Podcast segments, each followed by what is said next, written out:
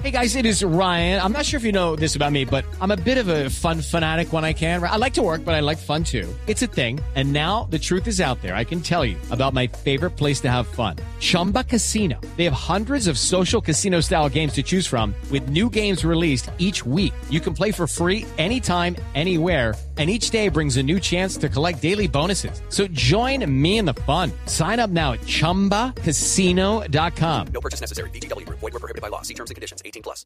Son las 10 de la mañana, 34 minutos. Seguimos aquí en Mañanas Blue y empezamos cuando Colombia está al aire, pendientes de la inauguración, de la ceremonia de inauguración y la posesión del presidente de los Estados Unidos, Joe Biden, el presidente número 46. Ya en el Capitolio está llegando toda la gente, están llegando los congresistas, tanto republicanos como demócratas, porque recordemos que el presidente Joe Biden, cuando dio su discurso en donde aceptaba el triunfo de la presidencia de los Estados Unidos, dijo que era muy importante que empezara los Estados Unidos a trabajar como un país con dos partidos que podían tener una comunicación. Y precisamente por eso ver hoy congresistas, tanto republicanos como demócratas, llegando a la inauguración, pues es básicamente un mensaje de que eso puede llegar a suceder, aunque eso se va a testear en los próximos días. Lo que se ha sabido es que los congresistas republicanos dijeron que después de lo que sucedió en los últimos días en el Capitolio, con esa intromisión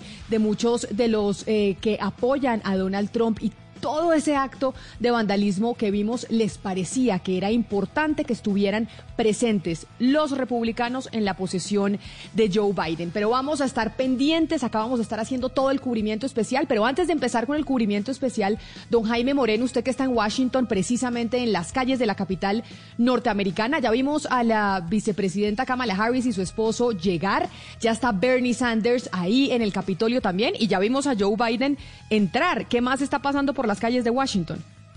También vimos entrar y ya está acomodándose Mitt Romney, quien fue candidato presidencial en Estados Unidos y es uno de los senadores que criticó fuertemente a Donald Trump, republicano. Hemos visto también a uno de sus grandes amigos en el Congreso, Lindsey Graham, pero que después se volvió también muy amigo de Donald Trump.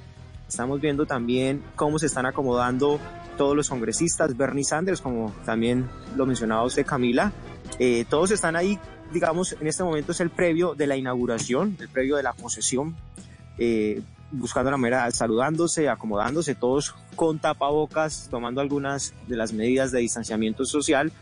Y como usted lo decía, al ingreso al Capitolio lo hizo Joe Biden acompañado de Jill y, y, entraron los cuatro, el Joe Biden, su esposa, Jill, Jill eh, Kamala Harris y su esposo y fueron saludados por los líderes del Congreso de los Estados Unidos y lo que se espera ya es que en cuestión de minutos comience la ceremonia de, ceremonia de juramentación ante el juez Robert con una Biblia que tiene la familia de Biden que tiene más de 130 años de historia y se la han pasado digamos de generación en generación Camila.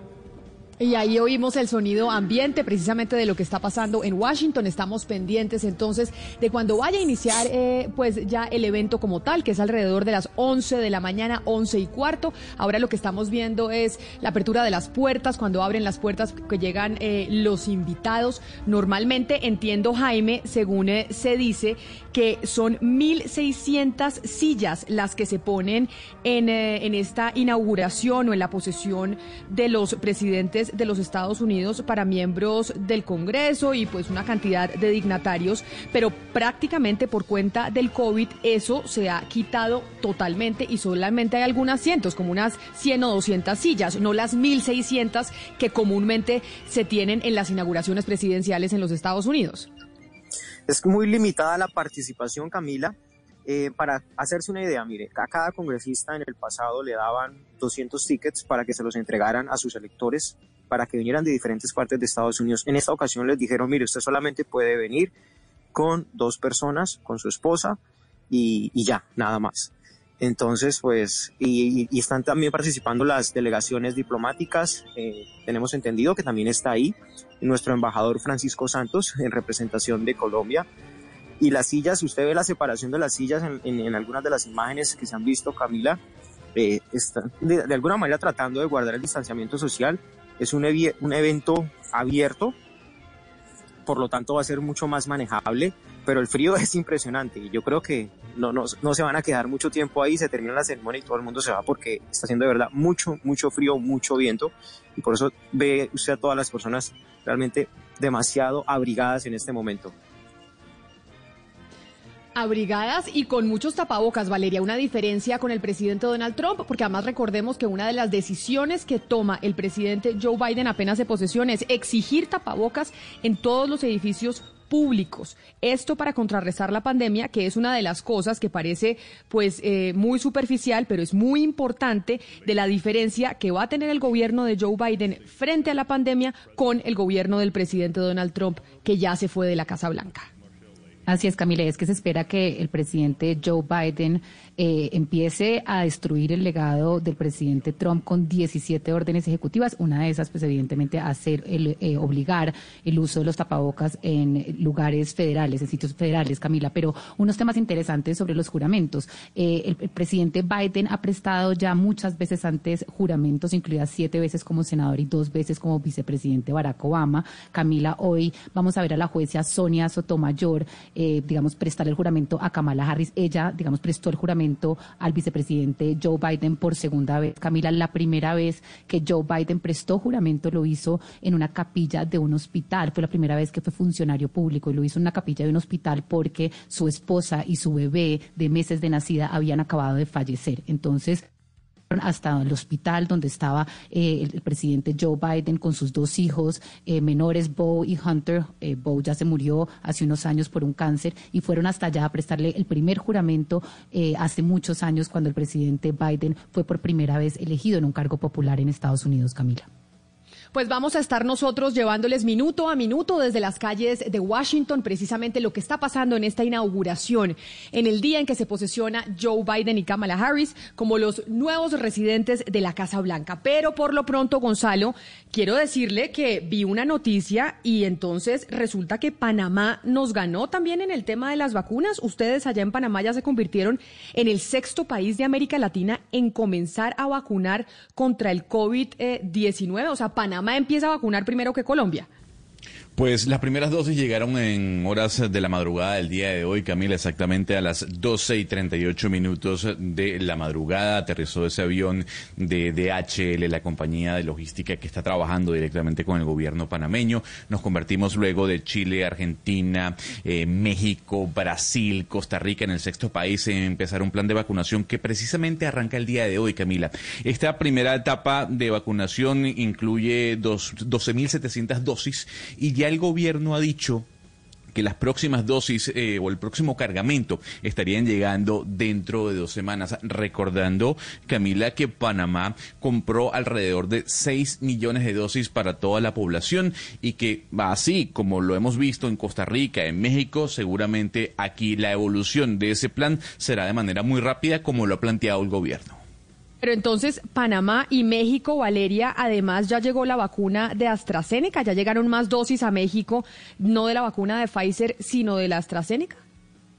Pues mire, Camila, justamente esta mañana ya aterrizó desde Buenos Aires eh, un avión con eh, los, digamos, con el líquido, con la sustancia activa de la vacuna de AstraZeneca que está y fue producida en Argentina y va a seguir siendo producida en un laboratorio en Argentina y va a ser envasada en México, Camila. Esto es una muy buena noticia. Llegaron eh, sustancias activas para 6 millones de dosis de la vacuna de AstraZeneca. Ha habido mucha polémica en México porque Pfizer, eh, como ya lo hemos venido contando, pues decidió atrasar el envío de órdenes por, digamos, eh, agrandar una planta en Bélgica. Sin embargo, Camila, pues México espera la vacuna de Sputnik a finales de este mes y la de China también. Ya ha vacunado a 500 mil personas y pues se espera que haya un retraso en el plan de vacunación, pero que con las vacunas que van a entrar de Rusia y de China, entonces pues se pueda poner al día, Camila. Pero es una muy buena noticia que ya vayan a llegar aquí el líquido o la sustancia activa de AstraZeneca, porque eh, este va a ser también una de las formas como se va a poder regar la vacuna o suministrar la vacuna en toda Latinoamérica.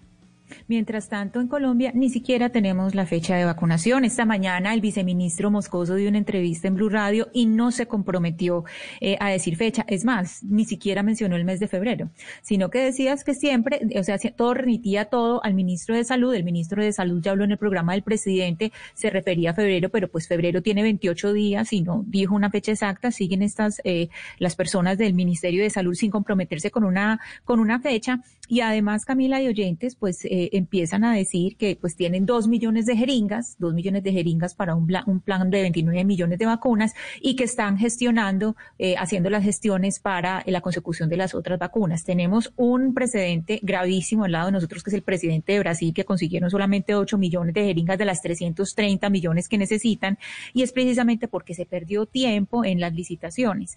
Entonces, eh, aquí estamos viendo que cada día es un día valiosísimo no tenemos fecha y estamos empezando a gestionar unas jeringas de más. Entonces es gravísimo. Todo el mundo hablando de las vacunas y, los, y nosotros apenas en este punto, Camila. Y a eso súmele, Ana Cristina, que tenemos otro problemita, doctor Pombo, nosotros aquí en Colombia con el tema de las vacunas, y es las tutelas, porque ya hay primeras tutelas precisamente de algunos sectores diciendo, es que yo creo que nosotros tenemos que estar vacunados primero. Y entonces ya hay tutelas, ya va a empezar entonces el, el sector, la rama judicial, a tomar decisiones en torno al plan de vacunación y es el cuestionamiento que se hace muchas veces de entonces quién gobierna todo lo cual, Camila, es extremadamente riesgoso. Y contradigo al ex magistrado y ex profesor de este servidor, José Gregorio Hernández, cuando advierte que a los jueces no hay que advertirles a su turno absolutamente nada. Yo creo que sí, yo creo que hace bien el gobierno y muchos académicos y muchos políticos en llamar, eh, obviamente con el debido respeto y casi que cariñosamente a la rama judicial y a todos los jueces, porque Colombia adopta un control difuso de constitucionalidad ¿Eso qué significa en términos castellanos para todos nuestros oyentes? Que cualquier juez de la República, por vía tutela, por ejemplo, puede hacer valer los derechos fundamentales. ¿Y quién hace valer los derechos fundamentales? Pues aquel ciudadano que encuentra que sus derechos se han visto vulnerados o amenazados a través de la acción de tutela. Con lo cual, pues cualquier juez puede, en últimas, empezar a tomar y coadministrar a través de sentencias judiciales sobre texto o más bien eh, argumentando que está defendiendo derechos fundamentales de los, de los tutelantes. Y pues ese es un debate enorme porque aparentemente, dicen también otros entendidos, la gracia, el éxito de las políticas contra la pandemia precisamente residen en centralizar y volver técnicas todas las decisiones frente a la pandemia. Con lo cual, pues imagínense ustedes, yo no sé cuántos decenas de miles de jueces cuenta Colombia para tomar este tipo de decisiones. Bastante alarmante, pero ahí está planteado el debate. Pero precisamente por eso nosotros quisimos llamar a la rama judicial, doctor Pombo, sobre esto, porque es que ya se están poniendo tutelas precisamente en, eh, para el plan de vacunación. Y quiero saludar a esta hora a la jueza número 12 de ejecución de sentencias civil municipal de Bogotá, la doctora Joana Martínez. Pero antes, anunciando que ya están llegando los Clinton, Valeria, están llegando los Clinton al Capitolio, llegan Hillary Clinton y Bill Clinton a la eh, posesión de Joe Biden, sin duda alguna una de las figuras más importantes del Partido Demócrata en los Estados Unidos, la que muchos creerían debería ser la presidenta de los Estados Unidos, Hillary Clinton.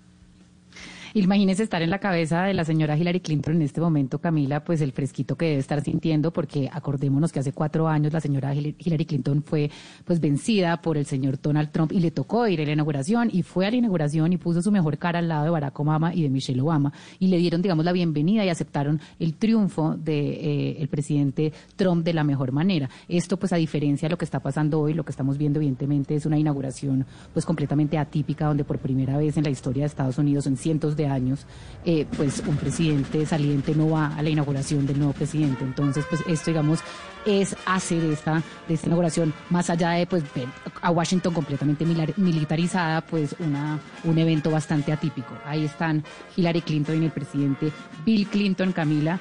Eh, caminando y bajando las escaleras, eh, pues digamos que con sus máscaras puestas, no cogidos de la mano, y suenan, suenan las trompetas precisamente, llega el eh, presidente Bill Clinton y su esposa Hillary Clinton, Hillary Clinton, Ana Cristina vestida de morado, igual que la que, que el abrigo de Kamala Harris, vestidas las dos de morado y Bill Clinton con una corbata que es del mismo color. Usted que es más experta en esos temas, ¿algo significará el tema del, eh, del color, que las dos estén vestidas igual? Camila, no sé. Camila, no sé en este momento eh, que hayan eh, eh, planeado ellas o mirado ellas, porque siempre hemos visto que en los últimos actos las demócratas han tenido como un código de vestuario, pero que responde más no a un uniforme, sino a un significado. Recordemos en la en, en el Estado de las Naciones como se vistieron de blanco, haciéndole ese ese mm, homenaje a las sufragistas y eh, recordemos que siempre han tenido como todas algo unificado en el color, entonces algún significado vamos a mirar, pero en este momento no no tengo la información si si si en realidad se pusieron de acuerdo pero, pero yo sí creo que es una operación coordinada porque Michelle Obama también llegó con vestido morado y me estaba preguntando sí, algo hay ahí. Camila. A la única que no le avisaron fue a, Laura Bush. Ella sí llegó con su vestido diferente, pero lo que es Hillary Clinton, Michelle Obama y Kamala Harris están utilizando un vestido morado.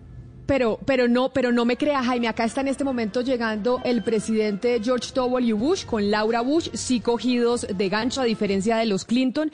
Y Laura Bush está vestida con un abrigo, si bien no tan morado como el de Hillary Clinton y como el de Kamala Harris, sí tiene un vestido lila. Y vemos al presidente George W. Bush también con una corbata de color eh, lila morado. Entonces, ¿cuál será el significado de esos colores? Porque eso sí no lo habíamos visto. Habíamos visto cuando en el Congreso estaban vestidas de blanco todas las demócratas, digamos, para en, en término de protesta hacia Donald Trump, pero el morado sí no sé qué pueda llegar a significar. El morado, Camila, ya, ya miré que él tiene es un significado, es el significado de la lealtad. Ellas habían hecho ya eh, un pacto previamente eh, y se había hablado en otras oportunidades porque ya eh, Kamala Harris había lucido morado en oportunidades anteriores y ese morado, pues por lo menos inicialmente informan acá que es el significado es la lealtad. Y están llegando en estos momentos también eh, Jaime Moreno, está llegando Barack Obama y Michelle Obama. es el momento de la llegada. De Michelle Obama. Exactamente, Michelle Obama está como dirían en los reinados color magenta, ¿no? Ese es como un color, o sea, es un color como de la de la paleta de los morados, pero es un, eh, un color más eh, magenta, podríamos decir.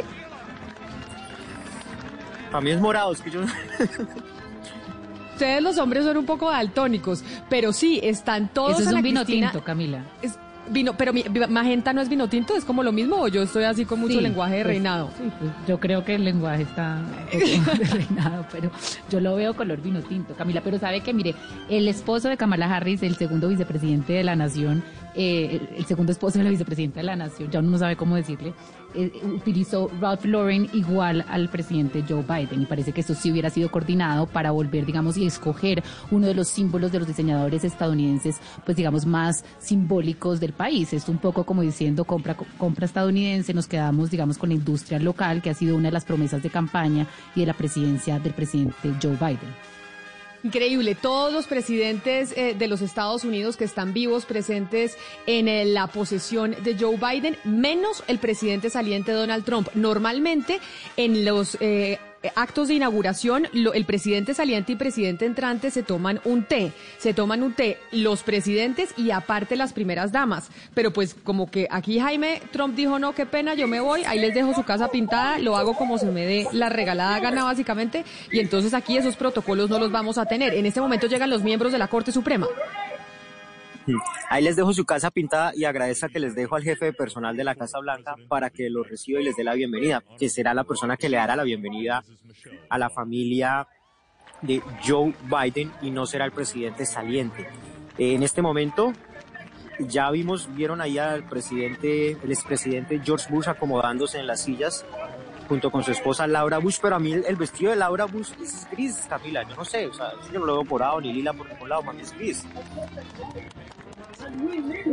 Es un poco lila, es un poco lila y ahí está llegando y está entrando Barack Obama y Michelle Obama, como dice Valeria, está de vino tinto, pero están todos en una misma paleta de colores. Y entonces, como dice la Cristina, el morado significa la lealtad, de pronto ese es el significado que le quieren dar a este color que están usando las mujeres, las demócratas que llegan a la inauguración de la posesión del presidente Joe Biden, porque está llegando el vicepresidente Mike Pence, el vicepresidente Mike Pence, que básicamente pues hace de representación del gobierno de Donald Trump en esta posesión, que es eh, pues el que quedó ahí más o menos pues representando estos cuatro años de tanto enfrentamiento entre los demócratas y los republicanos. Sí, es el funcionario de más alto nivel del gobierno saliente que participa en la ceremonia. Mike Pence baja en este momento las escaleras tomado de la mano de su señora esposa. Está cruzando todo el corredor del Capitolio para llegar al lugar de la ceremonia. Mike Pence, Camila, eh, interesante que rechazó la invitación del presidente saliente Donald Trump de participar en su evento de despedida en la base militar Andrews porque dijo que no alcanzaría a llegar a la posesión de Biden. Sin embargo, en, en el discurso que vimos de Donald Trump esta mañana, le agradeció a Mike Pence por su trabajo.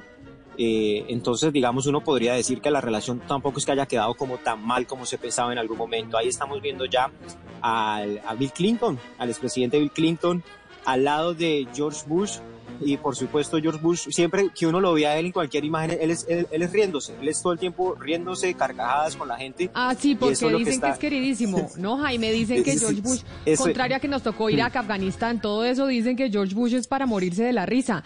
Pero esa relación, por más de que Trump le haya agradecido a Biden, eh, a Biden no, sino a Mike Pence, pues no quedó tan bien, no quedó tan bien la relación entre presidente y vicepresidente, porque estábamos acostumbrados a que Barack Obama y Joe Biden, pues básicamente eran íntimos o son íntimos amigos.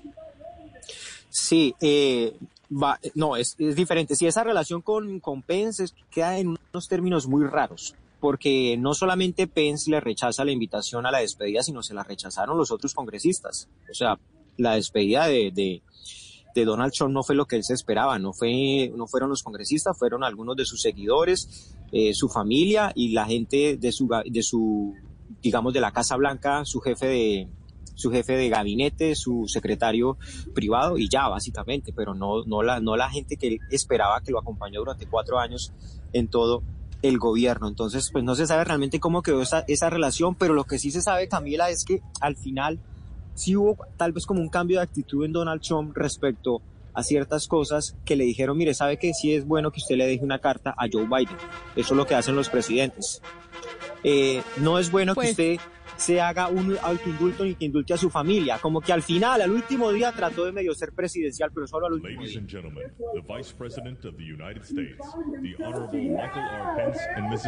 Ahí está, ahí entrando Mike Pence. Jueza Martínez, mil gracias por estar con nosotros hoy aquí en Mañanas Blue. Muchas gracias, Camila, por la invitación y que tengan un buen día.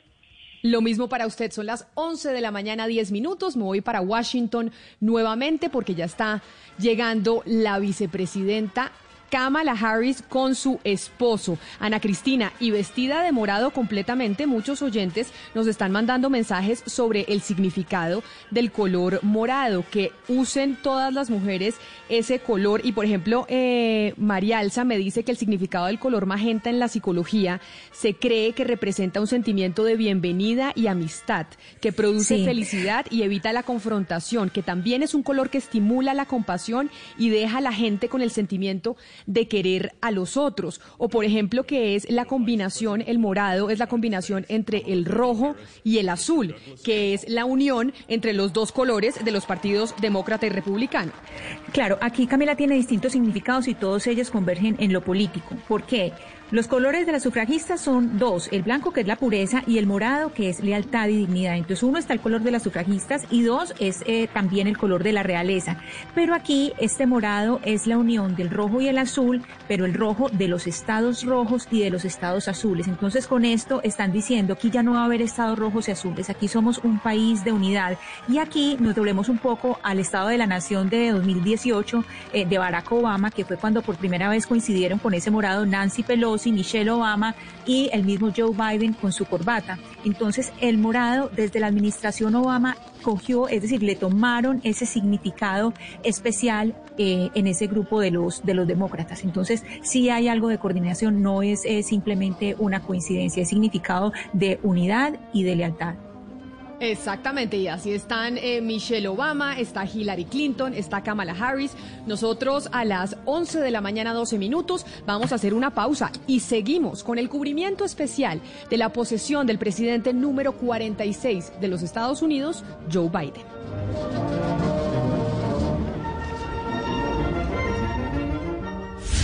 Colombia está al aire. Griselda Blanco, mejor conocida como la Viuda Negra, regresa en una nueva temporada para intentar cambiar su destino. La Viuda Negra 2, una mujer condenada por su pasado. Este 27 de enero, 11 y 30 de la noche, después de Noticias Caracol, última edición. Tú nos ves, Caracol TV. El 2021 es el año de los Monpirris y tiene predicciones de ataque. El amor civilis le moverá el piso a más de uno y habrá camello para todos. ¿A usted le gustaría venirse a trabajar aquí conmigo? En enero, Pedro el Escamoso está a máximo. Lunes a viernes después de Pasión de Gavilanes. Tú nos ves, Caracol TV.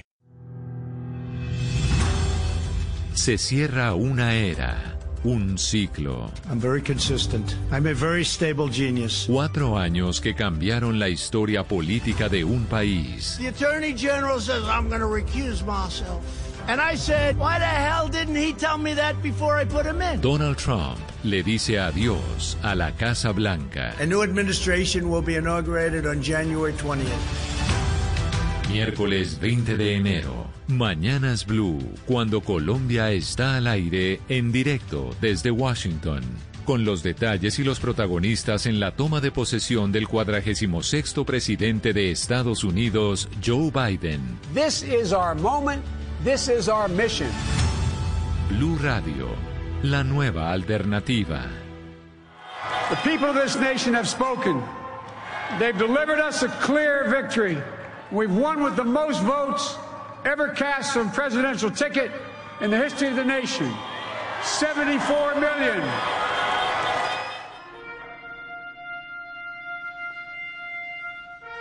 Son las 11 de la mañana, 14 minutos, y empezamos entonces ahora sí esta transmisión especial del cubrimiento de la posesión del presidente número 46 de los Estados Unidos, Joe Biden, a quien estábamos escuchando precisamente cuando estaba dando su discurso aceptando el triunfo. Está a puertas de entrar al Capitolio precisamente y al escenario en donde se va a llevar a cabo esta ceremonia el presidente Biden y su esposa. El presidente Biden obtuvo 306 votos electorales frente a 232 del presidente Donald Trump, que de hecho Gonzalo se está yendo, ya se fue y llegó a la Florida.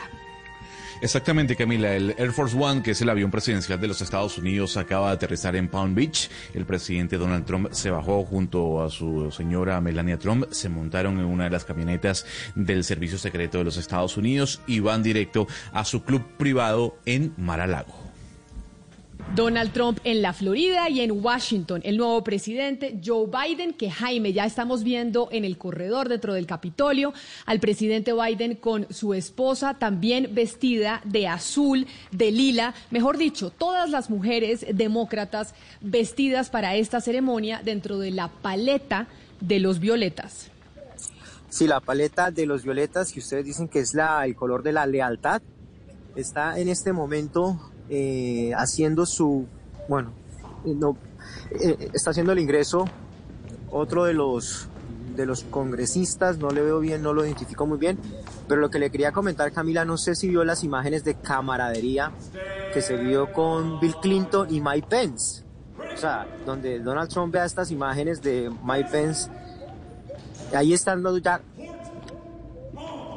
Jill Clinton, Jill Biden y Joe Biden están ingresando, están pasando en este momento uh, por en, toda en la este momento, del Jaime, Congreso. están Exactamente, están el eh, presidente Joe Biden y su esposa Jill bajando las escaleras, ya van a pasar por esa puerta están, en donde están esos dos señores así supremamente uniformados, van a sonar las trompetas para darle el anuncio y, y la entrada al eh, presidente número 46. Ahí es donde ya empezamos a escuchar que ya todos están listos a recibir al nuevo presidente norteamericano que está a puertas de entrar. Y esto Jaime, entonces básicamente le da ya el inicio a esta inauguración de posesión del presidente Biden. Sí, la última persona que ingresa es el presidente Joe Biden. Eh, hacen su juramento, hace el juramento en la Biblia que él trae. A las 11 y 59 ya Donald Trump deja de ser el presidente de los Estados Unidos y asume ya el presidente Joe Biden. Ahí están haciendo el anuncio en este momento ya del Ahí ingreso de escuchemos, Joe Biden. exactamente, escuchemos cómo anuncian al presidente Joe Biden en su entrada a este evento.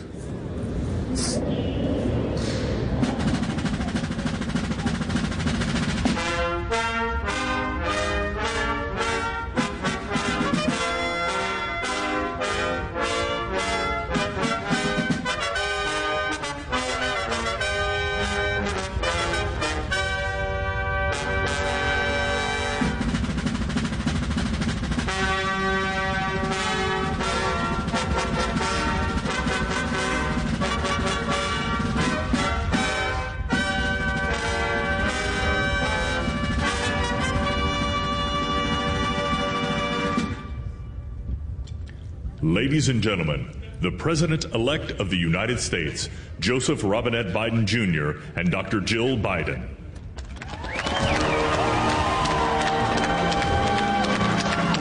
Y entra en estos momentos precisamente Joe Biden y Jill Biden a esta ceremonia que es su ceremonia, la ceremonia de posesión. Joe Biden se convirtió en el candidato presidencial más votado de la historia de los Estados Unidos. Pero además, con 81 millones de votos, Jaime, pero no solo eso, es el presidente más viejo en llegar a la Casa Blanca con 78 años. pero es el más preparado en la historia reciente de los Estados Unidos, mire, porque fue 30, durante 33 años senador de los Estados Unidos, vicepresidente por 8 años, así que tiene todas las credenciales, la preparación, los amigos en el Congreso para pasar la legislación, que es la agenda poderosa que él trae en este momento. Así que después, yo creería que después de Bush papá no llegaba una persona tan preparada a la Casa Blanca, lo cual es muy bueno para los estadounidenses, para este país. Y no sé qué tan buen augurio o no sea, pero Candila, mire, justo cuando estaba entrando Joe Biden y lo estaban anunciando, comenzó a nevar un poco en la ciudad de Washington. Eh, una nevada, no sé si será pasajera, pero está cayendo un poco de nieve y es casi como, podríamos decir que es la primera nevada que se da en el año en esta ciudad. Pues muy, pues digamos que muy diciente una nevada, eh, Jaime Camila, justamente pues cuando estamos hablando de que se está, digamos, en un evento que donde vemos la supervivencia pues de la democracia, pero lo que estamos viendo también es que esto es un triunfo político que se ha estado gestando eh, en la cabeza de Biden hace mucho tiempo. Jaime Camila, él ha ejercido cargos públicos con ocho presidentes desde Nixon hasta Barack Obama, es decir, es un funcionario público per se, un funcionario público además del partido tradicional demócrata, no hace parte de los de lo- de los extremistas ni hace parte, digamos, de toda esta nueva era del Partido Demócrata que es un poco más a la izquierda. Él hace parte de lo que llaman el establecimiento demócrata en Estados Unidos. Y empezando esta inauguración, Ana Cristina, la primera que habla es la senadora, la senadora demócrata por Minnesota, Amy Klobuchar, que es la que abre básicamente este evento de inauguración de la presidencia de Joe Biden.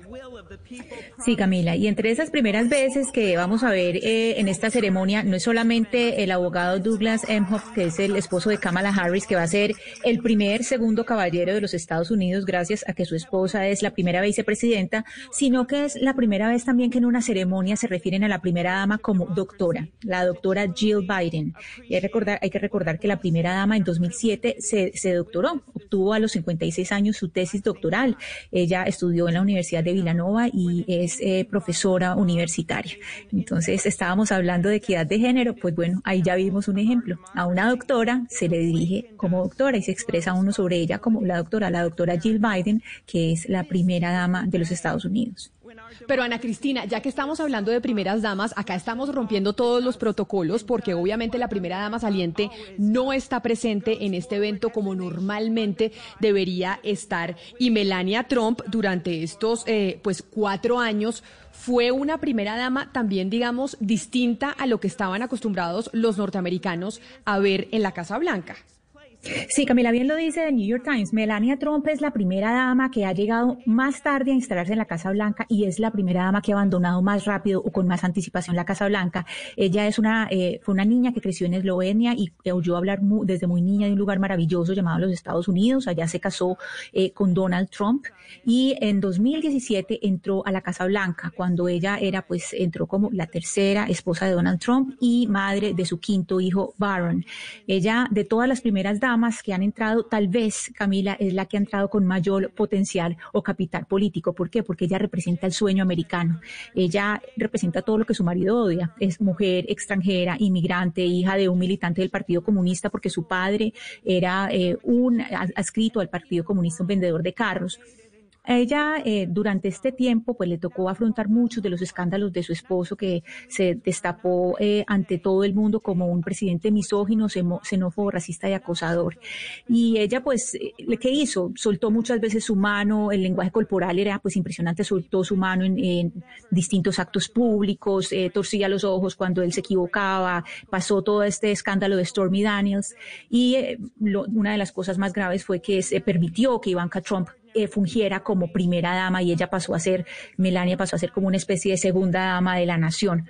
Lo peor eh, se despertó cuando su amiga de, durante más de 15 años, Stephanie Winston Wolkoff, escribió el libro Melania y yo. Ella fue su asesora y contó muchos secretos de la Casa Blanca.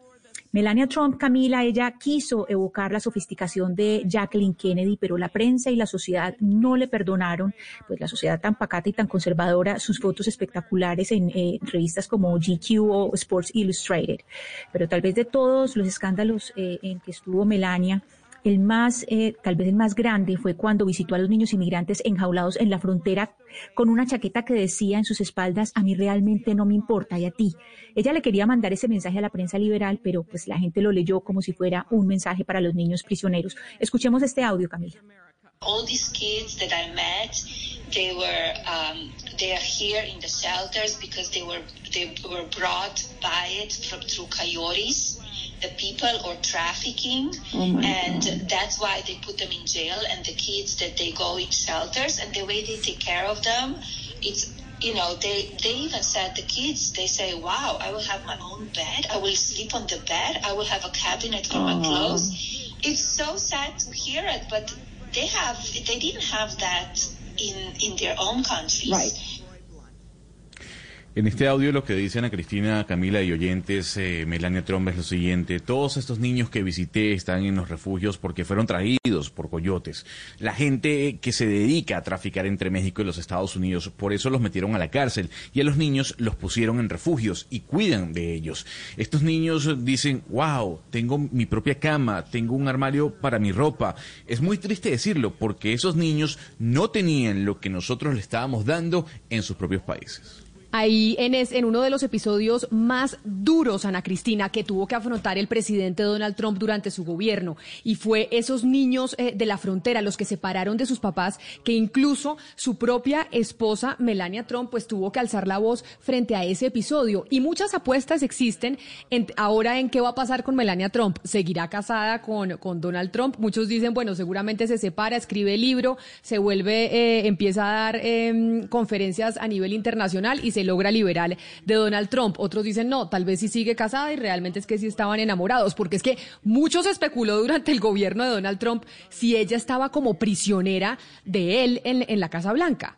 Claro, y todo el mundo la juzgaba, todo el tiempo la juzgaron. Pero ¿sabe qué, Camila? Mucha gente dice que el único muro que Trump construyó perfectamente bien fue el muro que construyó entre él y su esposa Melania, y que además Ivanka lo alambró completamente.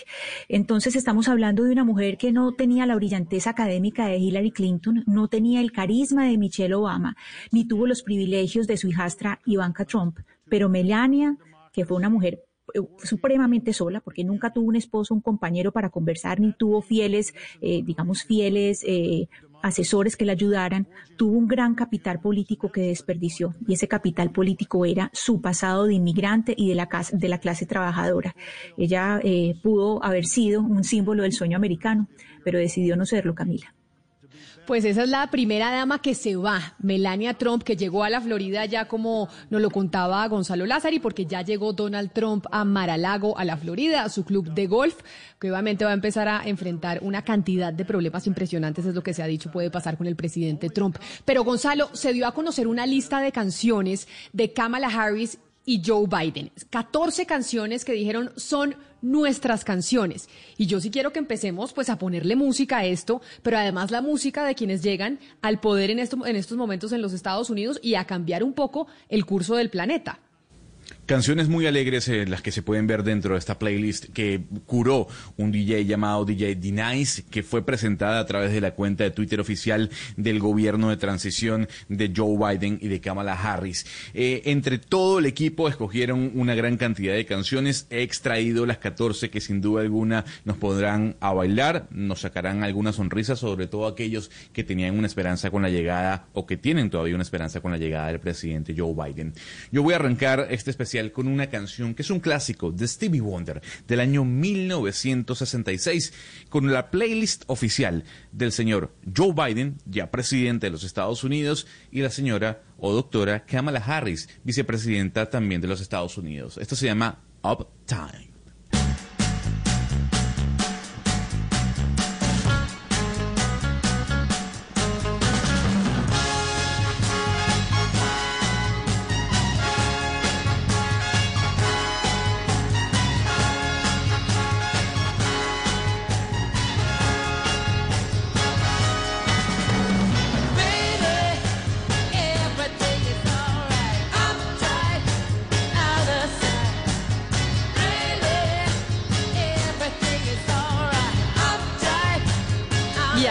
Ir ambientando esta posesión con la música del presidente y la vicepresidenta de los Estados Unidos. Pero me voy a Washington nuevamente, Jaime, porque quién está hablando y quién está dando un discurso en estos momentos a las 11 de la mañana y 28 minutos y quiénes son los que van a hablar. Es decir, cómo se determina quiénes van a hablar y cuál va a ser el orden de, de la posesión hoy. Sí, eh, primero habló la, uno de los congresistas demócratas, ahorita le toca el turno a uno de los republicanos porque es una ceremonia bipartidista. Eh, el orden de los discursos en este momento se espera después eh, ya el discurso de Kamala Harris, el de, de Joe Biden, perdón, de Joe Biden, se espera el discurso de Joe Biden. Y lo que se ve, Camila, y ya ha llamado la atención, y tal vez no lo hemos comentado, es que por primera vez desde el año 2001 no vemos a la Corte Suprema de Justicia completa en esta posesión. No están todos los jueces. No están los jueces más conservadores, eh, pero aunque ellos han dicho que no participaron es por el tema del COVID, por el tema de que puedan contagiarse, porque son los jueces, digamos, de mayor edad, que son el juez Clarence Thomas, el juez Stephen Breyer y el juez Samuel Alito. Ellos son los jueces digamos, de mayor edad, pero al mismo tiempo no es coincidencia que sean también los jueces más conservadores de la Corte Suprema de Justicia quienes no se hicieron presentes en esta ocasión. Pues ahí estamos entonces haciéndole seguimiento a este evento de posesión, pero se termina la era de Donald Trump. Y nosotros hablamos con Peter Trubowitz, que es el director del Centro de Estudios del London School of Economics y nos respondió lo siguiente. Cuando le consultamos si el gobierno del presidente Donald Trump en términos de política interna puede ser catalogado como el peor presidente de la historia, como lo han asegurado diferentes analistas. Si este gobierno que se termina hoy a las 11 de la mañana, 59 minutos, puede ser considerado el peor gobierno de la historia norteamericana. Esto fue lo que nos respondió el señor Trubowitz cuando le preguntamos al respecto. Well, if you assembled a, a list of 100 top historians in the United States and you put that question to them, I'm willing to wager good money that a, the vast majority of them would have Donald Trump at the bottom or near bottom. Trump uh, really um, fueled um, division inside the United States. Polarization didn't begin um, on Donald Trump's watch. This has been building in the United States for some time. But during Trump's presidency, it really has been taken to a new level. Um, and partisan polarization has been kind of fused with um, a kind of racism and kind of extremism that we haven't seen for a very long time in the United States because Trump gave voice to um, extremist nationalist opinion in the United States. Camila, lo que nos comenta el señor Peter es que si usted le hace esa pregunta de si fue el peor presidente de la historia de los Estados Unidos, a por lo menos unos 100 de los mejores historiadores del país, eh, eh, él podría apostar una buena cifra de dinero que la gran mayoría pondría a Donald Trump en el fondo o muy cerca del fondo dentro de los peores presidentes que ha tenido el país, o sea, alejado del top 10 por lo menos. Nos agrega que el presidente exacerbó la división del país, eso sí, nos deja claro que esta división no empezó con Donald Trump Esto es algo que ya se venía alimentando en el país desde hace algún tiempo, pero durante la administración del presidente Donald Trump, él lo llevó a otro nivel. Esa polarización se ha expresado en un tipo de racismo y extremismo que se puede ver sobre todo en redes sociales y también en algunos medios de comunicación y que no se había visto en muchos años, porque Trump lo que hizo, según este profesor, el profesor Peter, eh, fue darle voz a las posiciones más extremistas del país. Y de hecho, entre los que piensan que tal vez Donald Trump no fue el peor presidente, cuando uno ve los analistas de los mercados, cuando uno ve Bloomberg y todos haciendo el cierre, digamos, financiero en cierta medida de lo que fue el gobierno de Donald Trump, pues podrían coincidir en decir que no, que por lo menos en términos económicos, Pombo, pues a Trump le fue bien, que digamos fueron cuatro años de dejar una economía o de tener una economía a todo vapor y casi que con desempleo, pues casi que nulo, porque pues tenía tres, cuatro de desempleo que dicen que es lo más bajito que puede llegar uno a tener. Así es, Camila, y creo que es decente advertir que a pesar de que uno guarde enormes diferencias con el troglodita y cavernario, perdón la expresión, pero así me he referido siempre y pues por lo tanto me mantengo del señor Donald Trump, hay que reconocerle lo que uno le tiene que reconocer. Y los números son bastante dicientes sin perjuicio de advertirle también a la audiencia que no son enteramente de él, muchos vienen de la administración anterior, la de Barack Obama, pero sí, lo hizo bien. Lo hizo bien a costa del mundo, según muchos entendidos como el profesor Luis Felipe Sáenz de la Universidad de North Carolina. Y sí, en efecto, el Producto Interno Bruto, por ejemplo, llegó a superar los 24 mil billones de dólares, una cosa aterradoramente mamutesca. El desempleo al, que, al cual usted hacía alusión y que significa mucho para la eh, comunidad política norteamericana bajó del 3%, llegó a unos niveles que no se veían desde 1953 y 1950 2.5%. La inversión empresarial se mantuvo en tendencia a la alza y eso es muy importante. La gente le seguía creyendo a los Estados Unidos de Norteamérica y a su economía independientemente del presidente de turno. Eh, el tema del el ingreso medio de las familias, que es un indicador importantísimo según la Fred Economic Research de los Estados Unidos, siguió a la alza, tuvo una, eh, eh, digamos, un comportamiento superior al 3%, Camila. En fin, si usted lo quiere ver también en la época de la pandemia, pongamos cuánto invirtió en comparación con el PIB los Estados Unidos de Norteamérica en el 2019. El 12% de su Producto Interno Bruto. Comparémoslo con países del G7, Italia eh, el 5, Francia el 3, Alemania el 9, Estados Unidos el 12. Ahí también se comportó de manera muy solidaria, eh, por supuesto porque tenía platica en los bolsillos. En fin, cierro con esto. Para los entendidos hay un, eh, digamos, una tabla de crecimiento lo que llaman la aplicación perfecta de la curva del profesor Lefer de los años 80, que mide el crecimiento y la tasa impositiva. Y la curva en la época de Trump, hay que decirlo, fue casi que perfecta. Es decir, el crecimiento se dio a pesar de que bajó impuestos, quizás a propósito y por cuenta de haber bajado muchos impuestos. Entonces las políticas proteccionistas eh, pues le dieron resultado, le dieron resultado a Trump, a la comunidad norteamericana, a la economía más grande del mundo, seguramente, y esto sí es un editorial mío, seguramente en contra de los intereses del resto de la humanidad.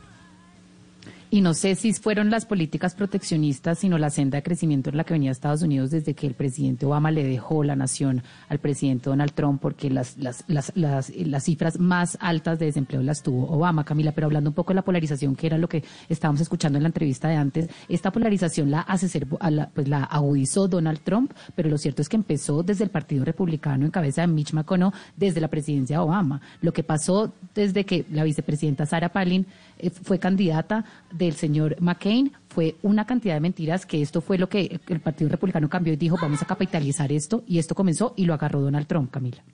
Pues déjeme, Valeria, la interrumpo porque nos vamos para Washington en estos momentos porque acaba de entrar Lady Gaga, Jaime, que va a cantar el himno de los Estados Unidos. Lady Gaga con un vestido absolutamente espectacular. Ella siempre, pues, dando tendencia en la moda con un vestido negro con rojo, la falda y con una, eh, y pues el águila en toda el vestido. Y ahí escuchemos a...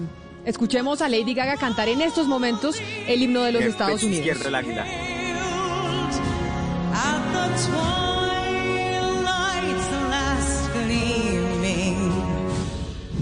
what stripes and bright stars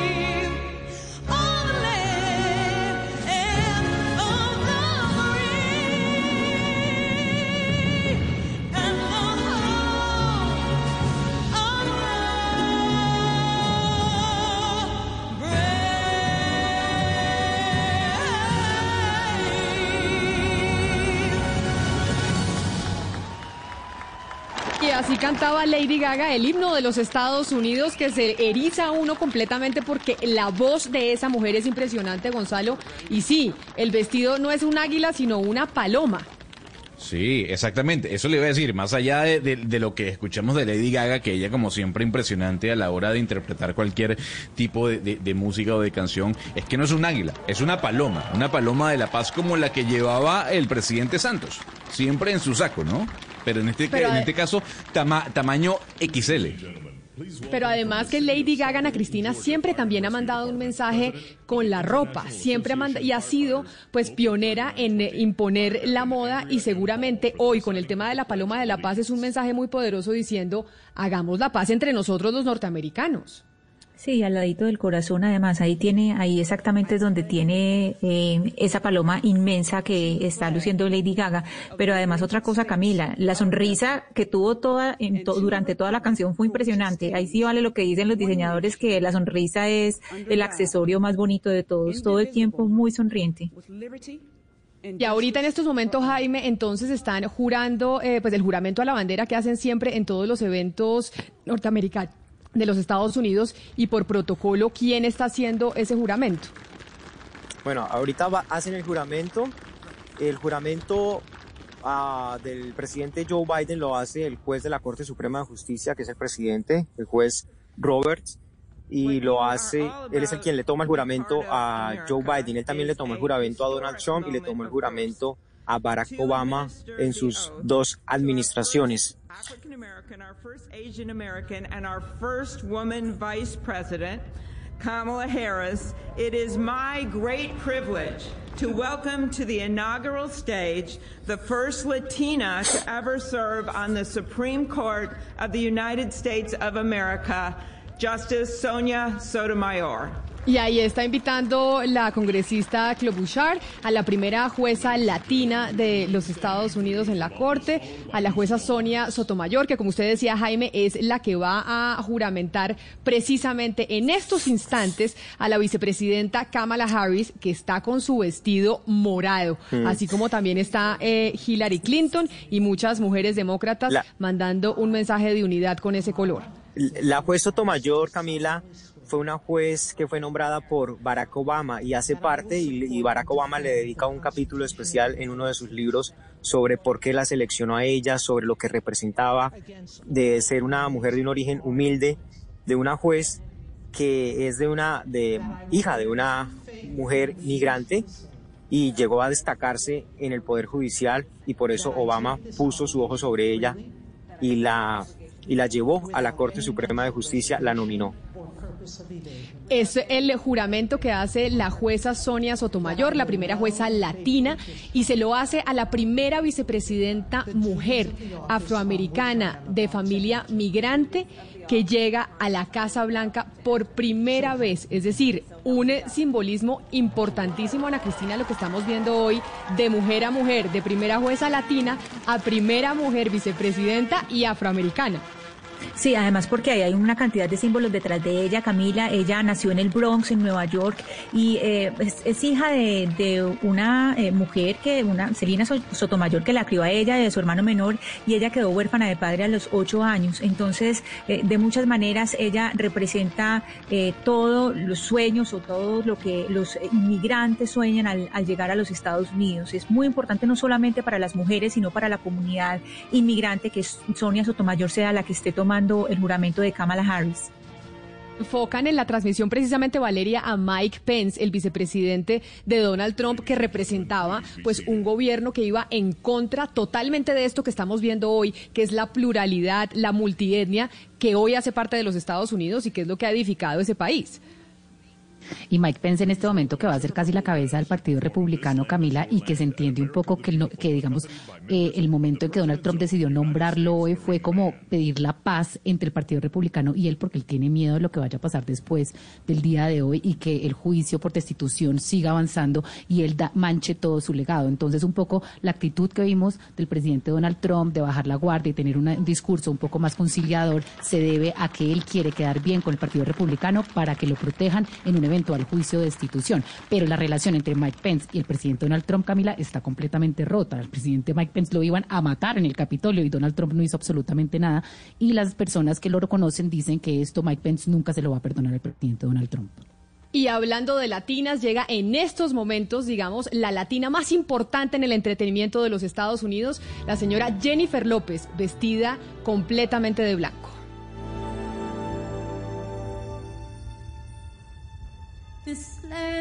Your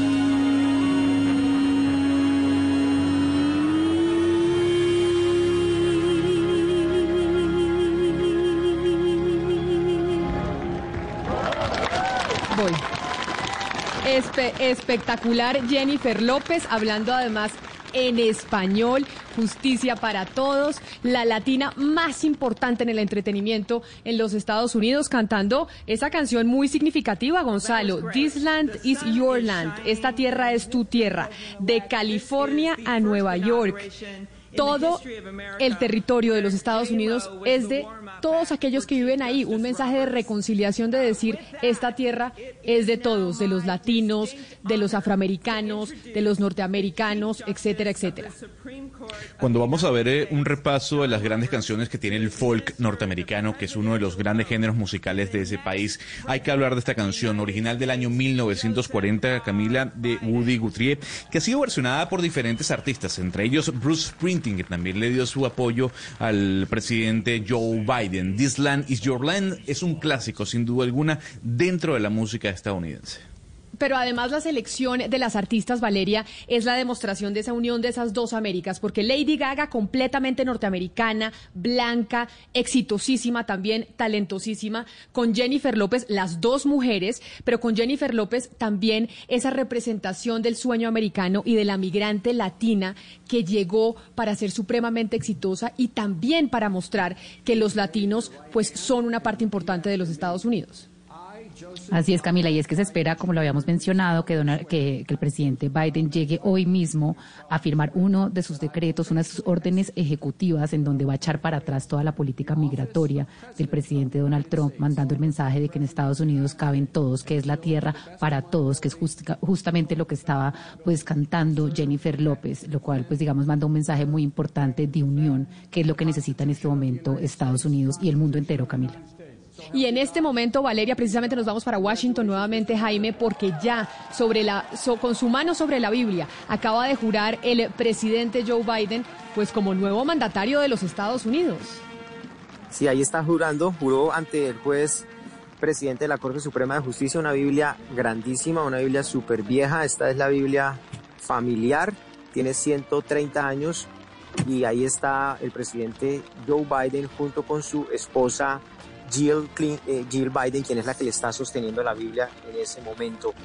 El mensaje interesante, ahí ya, acaba de juramentar, presidente, nuevo presidente de los Estados Unidos, Joe Biden, abraza, le da un beso a su hija, y además le da un beso a su, esposa. Esa pareja se adora, a diferencia de lo que estaba pasando con, con los Trump, en donde veíamos, como nos contaban a Cristina, que Melania hacía, le volteaba los ojos, le quitaba la mano. Joe Biden y Jill Biden se adoran. Exacto, pero estos dos sí se adoran y tienen expresiones de afecto constantemente en público. Y, y, pues lo acabamos de ver y ella pues básicamente llorando de ver a su esposo a, pues a casi los 78 años llegando a ser el presidente número 46 de los Estados Unidos es el presidente número 46. No, pues es una relación totalmente diferente, Camila. Es que lo otro era casi, es una relación prácticamente contractual. Recordemos que en algún momento hablamos que Melania eh, eh, le, hizo, le hizo firmar a, a, Donald Trump unos documentos para que le garantizara la herencia a su hijo y ese contrato duraba por cuatro años. Pasaron los cuatro años, entonces por eso no se sabe al fin si Melania va a seguir o no con Donald Trump. Y lo que se sabe es que era, era una pareja totalmente diferente porque ellos ni siquiera dormían en la misma habitación, no dormían, no compartían cama en la Casa Blanca. Por eso en el trasteo que le hacen ahorita a los Biden es diferente, ellos dos sí son una pareja, digamos, eh, mucho más convencional son una pareja mucho más convencional y además, Pombo, yo no sé si usted tenga esta información, Joe Biden supremamente católico. Hace mucho no llegaba un presidente católico a la Casa, a la Casa Blanca, porque hemos tenido presidentes protestantes en los últimos, eh, en, digamos, en los últimos cuatrenios, pero Joe Biden completamente católico y yo no sé quién fue el último presidente católico en los Estados Unidos.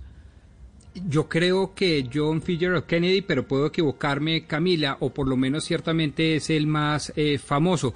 Habría que decir, esto es importante, que todos son eh, cristianos y todos han sido cristianos. El cristianismo es un sello de la comunidad política norteamericana desde la época de los padres fundadores, pero ciertamente el catolicismo ha sido como la excepción. Y Joe Biden es católico de familia por demás muy humilde. Entonces no solo los artistas que han pasado y desfilado hoy por ahí representan el sueño americano y la cultura del mérito y la superación, sino el propio presidente Joe Biden, eh, que evidentemente empieza de abajo con grandes eh, dificultades económicas y en una sola generación se convierte en el hombre más poderoso del mundo. Rodrigo, usted tiene razón, es el segundo, después de John F. Kennedy, es eh, el segundo presidente eh, católico eh, que está en la casa, que llega a la Casa Blanca. Y es eh, más, la persona que hizo ahorita la bendición, el padre que bendijo la ceremonia fue el padre Leo Jeremiah O'Donovan, que es un sacerdote jesuita. Él, él ha sido durante muchos años el mentor espiritual de Joe Biden. Él fue rector de la Universidad de Georgetown y es la persona que ha acompañado durante muchos años tanto a Joe Biden como eh, a su esposa Jill y es aquí también en, en, la religión, en la fe, donde hay un encuentro pues muy fuerte entre los esposos Biden. Entonces aquí Camila, pues no, no estamos hablando de algo simplemente anecdótico. Eh, la religión en, en la vida de, de, la familia Biden es muy importante y su religión con y su relación con este sacerdote que les comento, con el padre Leo Jeremiah O'Donovan. Y ya precisamente en estos momentos, a las 11 de la mañana, 52 minutos en Colombia y en toda la costa este norteamericana, empieza su discurso. El presidente número 46 de los Estados Unidos, el segundo presidente católico que llega a la Casa Blanca, Joe Biden. La democracia es frágil y ahora, amigos, la democracia ha prevalecido. Ahora en este, hace pocos días, este lugar, la violencia sacudió las fundaciones de este Capitolio. Y hoy estamos juntos como una nación única bajo Dios para una transferencia pacífica del poder, como lo hemos hecho por más de dos siglos, en la forma estadounidense singular, optimistas y tenemos que ser la nación que sabemos que podemos hacer. Mi crítica va a ambos partidos. le agradezco a los dos partidos y a mis amigos, a todos, de lo hondo de mi corazón. Y sé que la resiliencia de la Constitución y la fuerza de nuestra nación lo conozco como lo conoce el presidente Carter con quien hablé anoche y no puede estar hoy con nosotros y le rendimos homenaje por sus años de servicio como presidente. Y también acabo de jurar el mismo juramento que juraron los patriotas antes que yo. La historia estadounidense no depende de ninguno de nosotros exclusivamente, y no de algunos, sino de todos nosotros. Y nosotros, el pueblo, buscamos una nación más perfecta. Esta es una unión más perfecta, es una gran nación, somos un buen pueblo. Y por siglos sabemos, hemos sabido esforzarnos por paz y por guerra y hemos llegado muy lejos y tenemos mucho por andar todavía. Tenemos mucho que hacer en este invierno de peligro, pero también de posibilidades. Mucho por restablecer, mucho por ganar y mucho por restañar. pocas personas en la historia de nuestra nación han visto un momento más problemático y más difícil que ahora. Un virus único por una vez, por primera vez, un virus muy virulento en un siglo ha cobrado muchas vidas, millones de puestos de trabajo se han perdido. Centenares de miles de empresas han cerrado y el clamor por justicia racial nos conmueve. Lleva 400 años. Tenemos que seguir luchando por la justicia, la supervivencia. Nos llama a luchar más claramente ahora que nunca, que nunca frente al terrorismo interno, la supremacía blanca, que tenemos que confrontar y que vamos a derrotar a ese extremismo. Tenemos que superar los retos y restablecer el alma y asegurar el futuro de Estados Unidos. Y para eso se requiere mucho más que violencia, se requiere muchas cosas lúcidas y fe en nuestra democracia. Unidad, unidad. En otro enero, el año de Año Nuevo en 1863, Abraham Lincoln firmó la em- Declaración de Emancipación y dijo, en mi no- si mi nombre pasa a la historia, va a ser por este acto. Y toda mi alma está en este acto. Eso es lo que dijo él. Toda mi alma va en ello. Hoy, en este día de enero, mi alma entera va en el empeño de volver a unir a nuestra nación, a nuestro pueblo, y pido a todos los estadounidenses que se sumen a mí en esta causa. Nos unimos Los para enemigos. luchar contra los enemigos que tenemos. También eh, el extremismo, la falta de legalidad, la falta de trabajo, la falta de esperanza, pero con unidad podemos hacer cosas importantes, cosas buenas, podemos eh, hacer las cosas eh, bien, corregir lo incorrecto, podemos enseñar a nuestros eh, niños en escuelas seguras, podemos superar a este virus tan terrible. Y podemos también reconstruir la, clase media y tener justicia racial y que Estados Unidos nuevamente sea una fuerza mm, de liderazgo para el bien en el mundo. Hablando de unidad, eh, bueno, quizás eh, parece una cosa que se dice así nomás, pero sabemos que las fuerzas que nos dividen son profundas y son reales. Pero también sé que no son nuevas. Nuestra historia ha sido una lucha constante entre el ideal de los Estados Unidos, eh, de que todos estamos creados en forma igual, y la realidad dura y ah, fea del racismo, del nativismo, de la demonización, del temor. Esto nos ha deshecho durante mucho tiempo. La batalla es perenne y la victoria nunca está asegurada.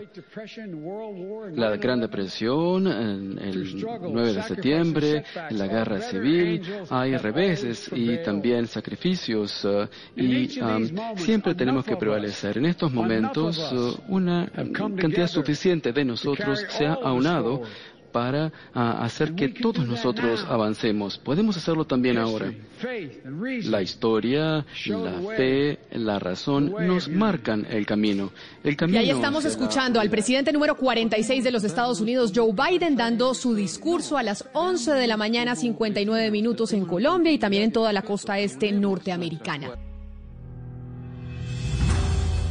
Se cierra una era, un ciclo. I'm very consistent. I'm a very stable genius. Cuatro años que cambiaron la historia política de un país. The Attorney General says I'm going to recuse myself.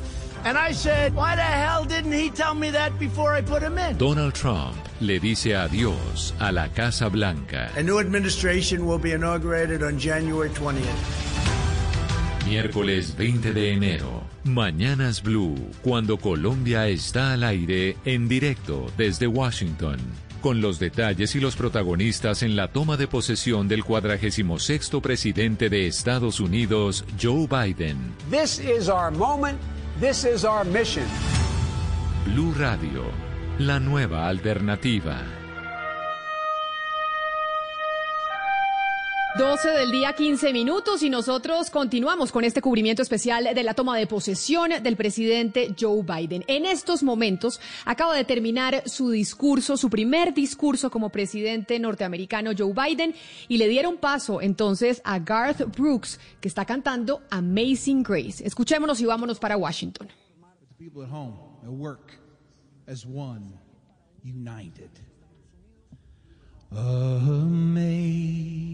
Amazing grace, how sweet the sound that saved a wretch like me. I once was lost, but now I'm found. Was blind, but now I see.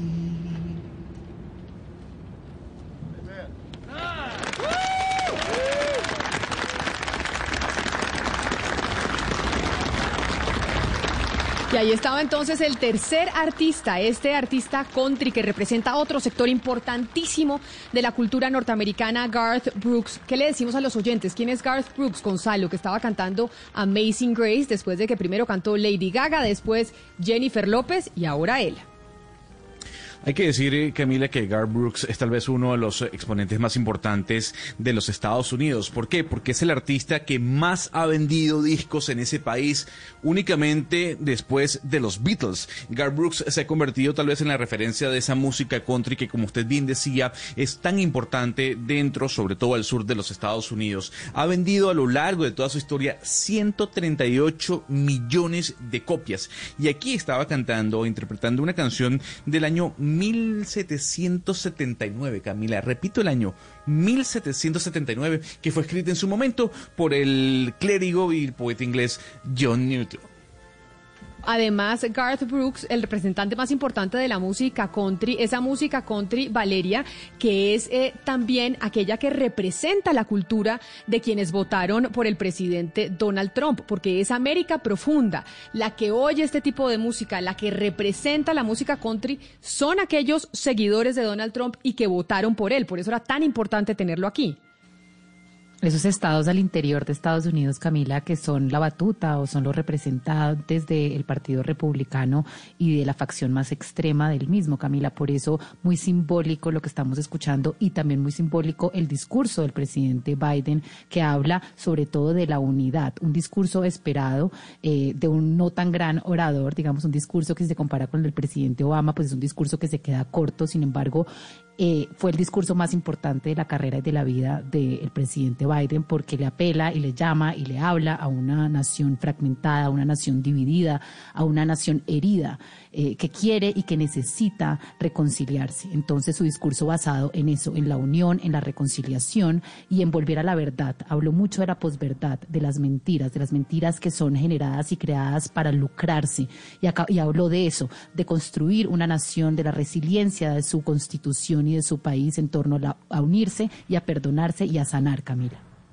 En este momento está recitando un poema Amanda Gorman, que es precisamente una de las poetas jóvenes norteamericanas, afroamericanas, vestida de amarillo, preciosa, dando eh, su poema en estos momentos. Pero ya que usted hablaba del discurso de Joe Biden que acaba de terminar, pues en uno de los apartes precisamente Biden habló de la unión y sobre cómo toca rechazar la cultura de la mentira que se vio en los últimos tiempos. Esto fue lo que dijo exactamente en esa parte de su discurso. Este es el momento histórico nuestro enfrentarnos a estos desafíos. Y la unidad es el camino que nos lleva hacia adelante. Y tenemos nosotros que enfrentarnos en estos momentos como los Estados Unidos de América. Si hacemos esto, le garantizo que no vamos a fracasar. Nunca, jamás, jamás, jamás hemos fracasado los Estados Unidos.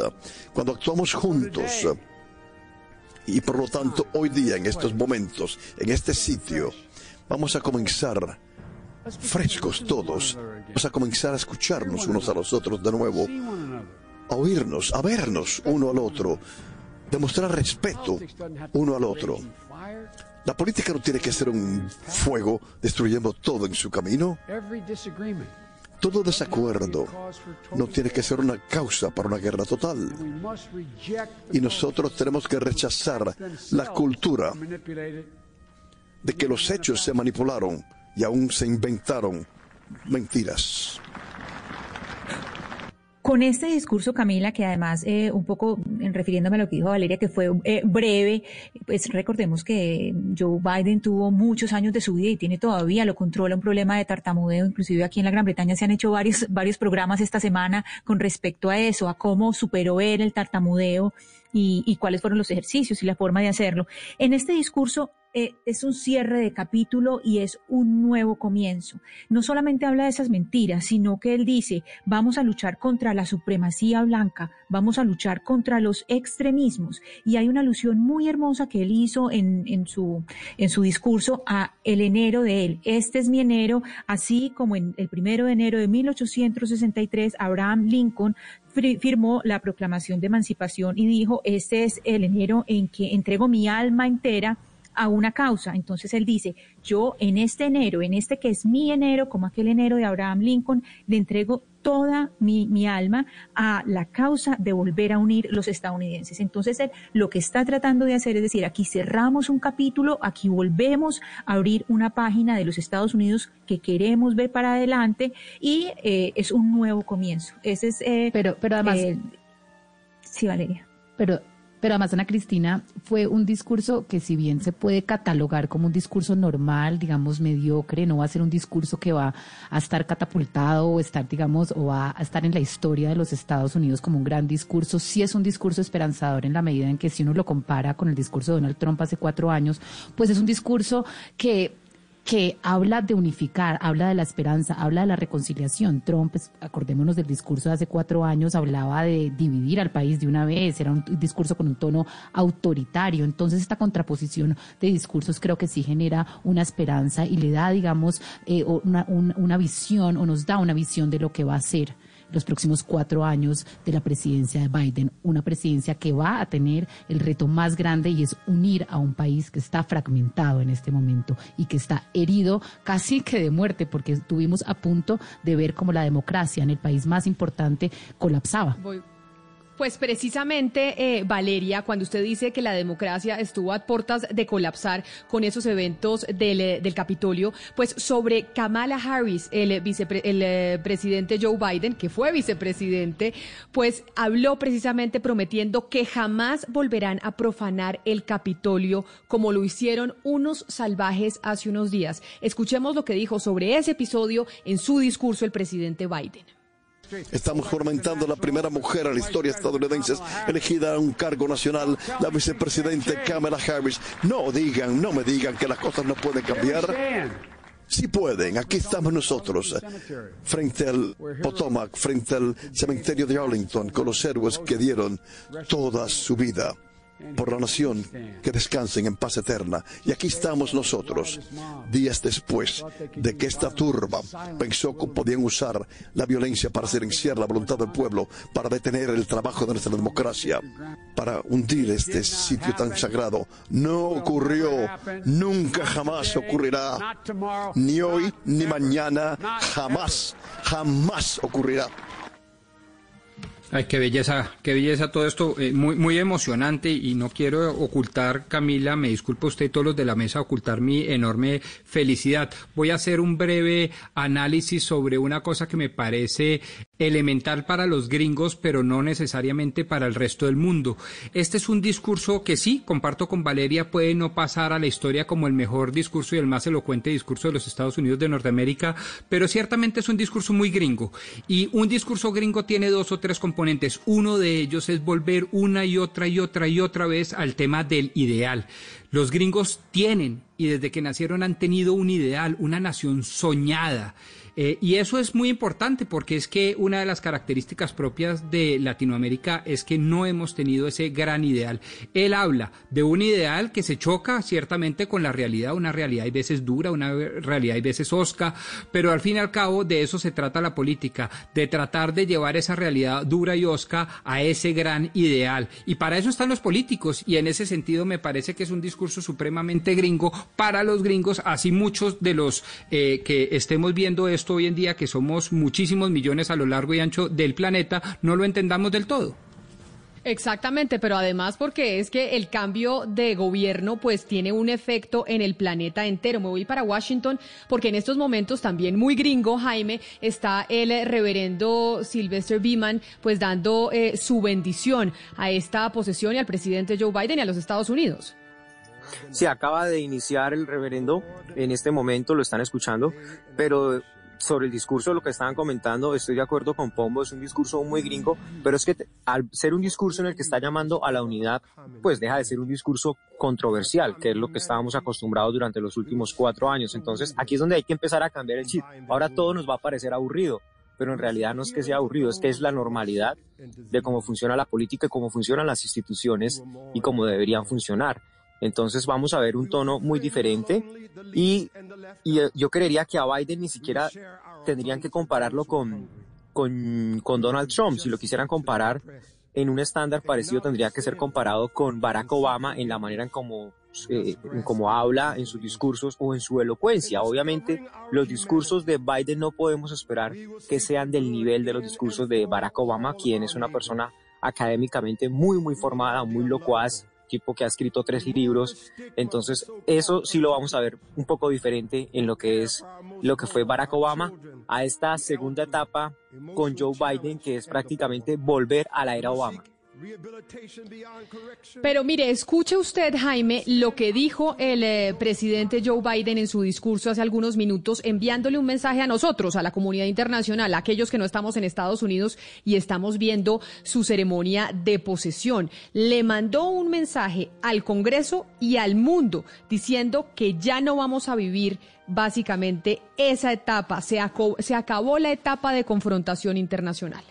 Le digo a todos mis colegas eh, con quien he servido en la Cámara Baja y el Senado que están acá, comprenden que el mundo nos está viendo nos está viendo a todos nosotros aquí hoy día. Y este es el mensaje para aquellos que van allá y están más allá de nuestra frontera. Los Estados Unidos han sido puestos a prueba y hemos salido nosotros más fuertes de esta prueba. Vamos a reparar nuestras alianzas y vamos a cumplir con el mundo y participar con el mundo una vez más, no para enfrentarnos a los desafíos de ayer, pero los desafíos de hoy y de mañana. Eso fue el mensaje que nos mandó a todos en la comunidad internacional, pero escuchen lo que le dijeron a los, o lo que le dijo el presidente Biden a los que son seguidores del presidente Donald Trump, a quienes votaron por Trump, que igual fueron más de 70 millones de ciudadanos. Quizás esta nación, es la, esta es la fortaleza mayor de esta nación, pero escúchenme claramente, el desacuerdo no nos puede llevar a una desunión. Y yo le juro eso a ustedes, yo seré un presidente para todos los estadounidenses, todos los estadounidenses. Y le prometo a ustedes que yo lucharé tanto por aquellos que no me respaldaron como aquellos que sí me respaldaron. No lucharé contra los que no me respaldaron. Y precisamente, Valeria, los que no lo respaldaron fueron los seguidores de Donald Trump, que se va y deja la Casa Blanca con una cantidad de escándalos. Es que vivimos cuatro años de escándalos de Trump. Además, Camila, que ya sabemos que el presidente decidió también anoche porque le dijeron y le recomendaron que no era recomendable indultarse a él mismo y a sus familiares justamente para no quedar, digamos, en una relación muy complicada con el Partido Republicano. Entonces, en este momento hay muchos procesos penales abiertos en contra del presidente Donald Trump toda la presidencia de Donald Trump estuvo envuelta en escándalos, tal vez el más importante, y hay que empezar por ese, y es el, que ocurrió pues en la toma del Capitolio, que creo que fue el vaso, digamos, la, copa que rebasó el vaso, al final esa toma del Capitolio por seguidores de Trump, eh, que fueron además incitados por el presidente, pues dejó a cinco personas muertas y culminó con el segundo impeachment al presidente. Ha sido el único presidente en los Estados Unidos que, que fue llamado a juicio o ha sido llamado a juicio político por segunda vez, Camila. Recordemos que la primera vez que fue llamado a juicio fue por la intervención que ocurrió eh, con el presidente de Ucrania, el señor Zelensky. el presidente Donald Trump básicamente le pidió al presidente ucraniano pues que eh, interviniera para que se investigara si Biden había intervenido en, eh, con autoridades ucranianas para que no se investigara a su hijo cuando trabajaba en una compañía ucraniana, Camila. Pero los escándalos de Donald Trump van un poco más allá de los impeachments, de los dos impeachments que tiene el presidente Donald Trump. Y hay que recordar que la presidencia del presidente eh, Trump comenzó con un escándalo por una posible interferencia rusa en las elecciones del 2016. Eh, al final, el fiscal Mueller dijo que no halló pruebas de conspiración, pero sí de obstrucción a la justicia, Camila. Después recordemos que eh, pues toda la campaña del presidente Donald Trump fue sacudida por grabaciones de, pues de diferente índole, pero sobre todo una donde se jactaba de agarrar a las mujeres pues por los genitales. Camila, después de eso, su ex abogado Michael Cohen fue condenado a tres años de cárcel por desviar dinero de la campaña y comprar el silencio de una actriz porno. El abogado Cohen dijo y aseguró que fue el presidente el que la, lo mandó a silenciar a esta mujer. Camila, después, eh, eh, este no fue el único escándalo alrededor de mujeres. Camila, recordemos a la escritora y columnista John Carroll, que relató en un libro como el presidente supuestamente la violó en un almacén de Manhattan, Camila, y además su sobrina Mary Trump también en un libro reveló que el presidente la había estafado en la herencia con su papá, eh, lo cual obviamente todo esto fue negado por el presidente. Pero hay unos procesos penales que están muy complicados en este momento para el presidente Donald Trump y son por posibles delitos financieros y fraudes de seguro y evasión de impuestos. Recordemos la, la investigación y el, el reportaje que sacó el New York Times, donde pues se sacó a ver que el presidente Donald Trump nada más pagó 750 dólares de impuestos de renta en el 2016, Camila. Y esto es lo más grave que tiene el presidente en este momento. Estos son los delitos que en verdad podrían en este momento meter a Donald Trump preso por los delitos de evasión fiscal, Camila. Pero a pesar de todo este recuento de escándalos que usted nos hace del presidente Donald Trump durante los cuatro años, pues hoy, antes de montarse al helicóptero y irse para Mar a Lago, pues él dijo, eh, de alguna forma voy a volver, I'll be back. Esto fue lo que dijo Trump anunciando que es que no se va a desaparecer así nomás. The things that we've done have been just incredible, and I couldn't have done them, done it without you. So just a goodbye. We love you. We will be back in some form. Eh, traduzcamos, Gonzalo, exactamente lo que dijo, porque de verdad es que en medio de todo, para reírnos eh, y para los comediantes va a hacer falta la forma de hablar de Donald Trump, porque él todo era increíble, él era el mejor, él parecía el niño del salón diciendo que él era lo máximo. Pues aquí adulamos a los discursos de Barack Obama, pero a mí me parecían los discursos de Donald Trump bastante entretenidos, a diferencia por lo menos de lo que acabamos de ver de Joe Biden, un discurso en lo particular algo aburrido. Eh, lo que dijo el señor Donald Trump allí en Maryland, Camila, fue lo siguiente. Eh, le da gracias a sus seguidores, dice que no hubiese podido sin ellos, que los quiere y que de alguna u otra forma ellos van a volver no digo más nada. De alguna u otra manera, nosotros volveremos. Pero, a ver, si usted va a extrañar los discursos de Donald Trump, entonces le pongo una parte del último discurso que dio ayer el, presidente Trump antes de irse de la Casa Blanca, porque usted y 70 millones de norteamericanos pues van a extrañar al presidente Trump. Political violence is an attack on everything we cherish as Americans. It can never be tolerated. Above all, we have reasserted the sacred idea that in America, the government answers to the people. Now, as I prepare to hand power over to a new administration, I want you to know that the movement we started is only just beginning. Thank you and farewell. God bless you. God bless the United States of America. Un discurso políticamente correcto el que dio el presidente Donald Trump el día de ayer en la Casa Blanca, Camila, dijo que la política violenta, cualquier tipo de violencia, eh, nunca será tolerada. Eh, dijo que se va sabiendo que la idea de que el gobierno y su poder radica en el pueblo se cumplió. Y además le pasa la batuta al presidente Joe Biden, a la nueva administración, y cerró diciendo, más allá de bendecir a los Estados Unidos y a cada uno de los estadounidenses, que el movimiento que ellos iniciaron es solo el comienzo. Y yo creo que el discurso de Biden Biden, eh, en este caso, para hacer un poco de análisis, no estuvo enfocado o creo que no habrá captado la atención de esos 74 millones de, votos que no obtuvo Biden, que obtuvo en su mayoría el presidente Donald Trump. Habrá que ver qué pasa después si ese tipo de discurso conciliador sin duda alguna va a convencer a quienes todavía siguen creyendo en el presidente Donald Trump o ya expresidente. Porque Ana Cristina, si nos anuncia Trump tanto hoy como ayer en sus discursos, que él va a volver y que este movimiento hasta ahora está empezando y seguramente por más escándalos como los que nos contó Valeria de estos cuatro años en los que estuvo inmerso Donald Trump y su familia, pues ellos van a estar presentes y ya lo anunciaron dos veces.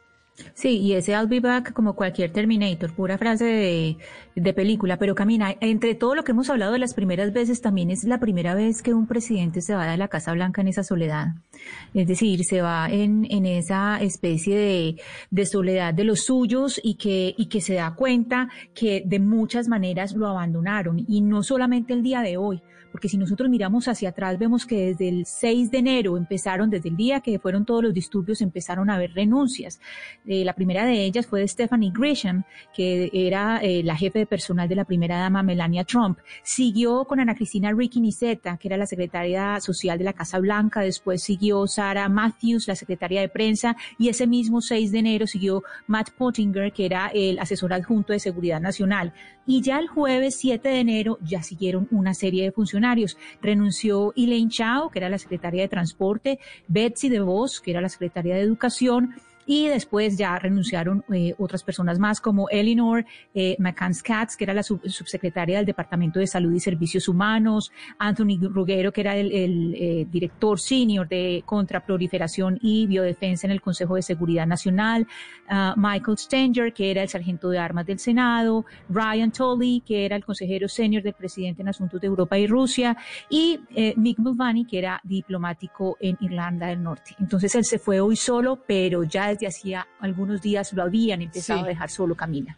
No, no, no, pero es que se fue solo, entre otras cosas, por el desastre que muchos consideran fue su gobierno para la democracia norteamericana. De hecho, nosotros eh, hablamos desde Washington con el politólogo, escritor y profesor de la Universidad de Harvard, Stephen Levinsky, que nos comentó cuánto perdió la democracia de los Estados Unidos después del paso de Donald Trump por la Casa Blanca y aún más después de los acontecimientos del pasado 6 de enero con el ataque al Capitolio. Es decir, esto piensan muchos académicos y por eso la soledad de Trump en su partida?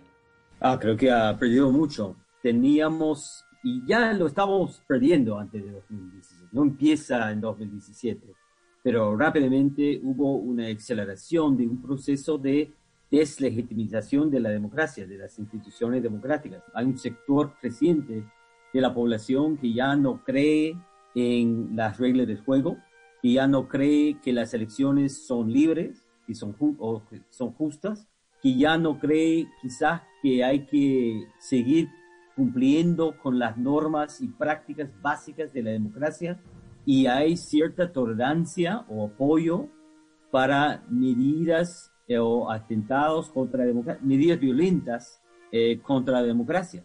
Terminamos el 2020 un país más polarizado, un país que cree menos en la legitimidad de la, del sistema constitucional y eso es lo que piensan muchos académicos. Ya se acabó la posesión, el evento de posesión se está terminando. En estos momentos están hablando Barack Obama, están teniendo una charla larguísima con Lady Gaga, abrazándose profundamente el, el expresidente Barack Obama y Lady Gaga que cantó magistralmente el día de hoy. Y eso me lleva a pedirle, Gonzalo, tenemos las 14 canciones de Joe Biden y Kamala Harris que escogieron y pusieron esa lista para que todos la pudiéramos seguir. Pónganos la segunda canción para el año 1981, repitiendo que este es el playlist oficial de la transición de gobierno, un playlist que está curado por DJ D-Nice y también por Joe Biden y Kamala Harris. En el año 1981, tal vez eh, de los duetos más importantes que ha tenido la música pop rock de los Estados Unidos, llamado Hola Notes, publicó esta canción, You Make My Dreams.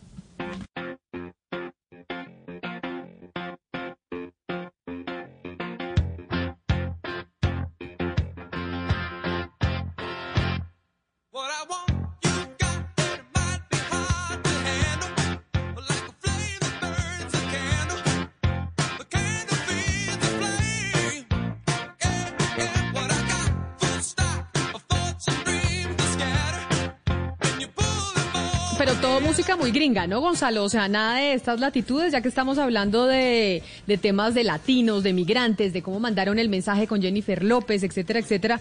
¿Todas las canciones de la lista son así muy norteamericanas? Muy norteamericanas, Camila. Hay reggae, hay hip hop, hay rock. Eh, podemos ver a Bruce Springsteen, a Dua Lipa, a Marvin Gaye, a Kendrick Lamar, a Led Zeppelin. Mucho Inglaterra, mucho Estados Unidos, pero nada latino dentro de esta lista, Camila nada latino dentro de la lista, pero mire, hablando de los afroamericanos, que obviamente pues juegan un papel importantísimo en esta eh, nueva presidencia de los Estados Unidos y que además hubo un enfrentamiento gigantesco del presidente Donald Trump durante toda eh, su gobierno, durante cuatro años, con esas comunidades, pues nosotros hablamos con el estratega, eh, con la estratega política y columnista de CNN, Giovanni Romero, y ella nos contó pues cuál será, en su opinión, en lo que ella cree, el legado de Trump con esas comunidades afrodescendientes? Bueno, yo pienso que el legado de Trump con la comunidad afroamericana será uno de tipo agridulce. Obviamente me estoy refiriendo a aspectos como la economía, empleos, la justicia criminal y la política, las llamadas zonas eh, de oportunidad que han estimulado de una manera u otra la inversión en comunidades afroamericanas también ha sido importante. Otra área ha sido la educación, que ha asegurado fondos para los HBCUs, que son los colegios y las universidades históricamente afroamericanas. Son datos que están, que están registrados.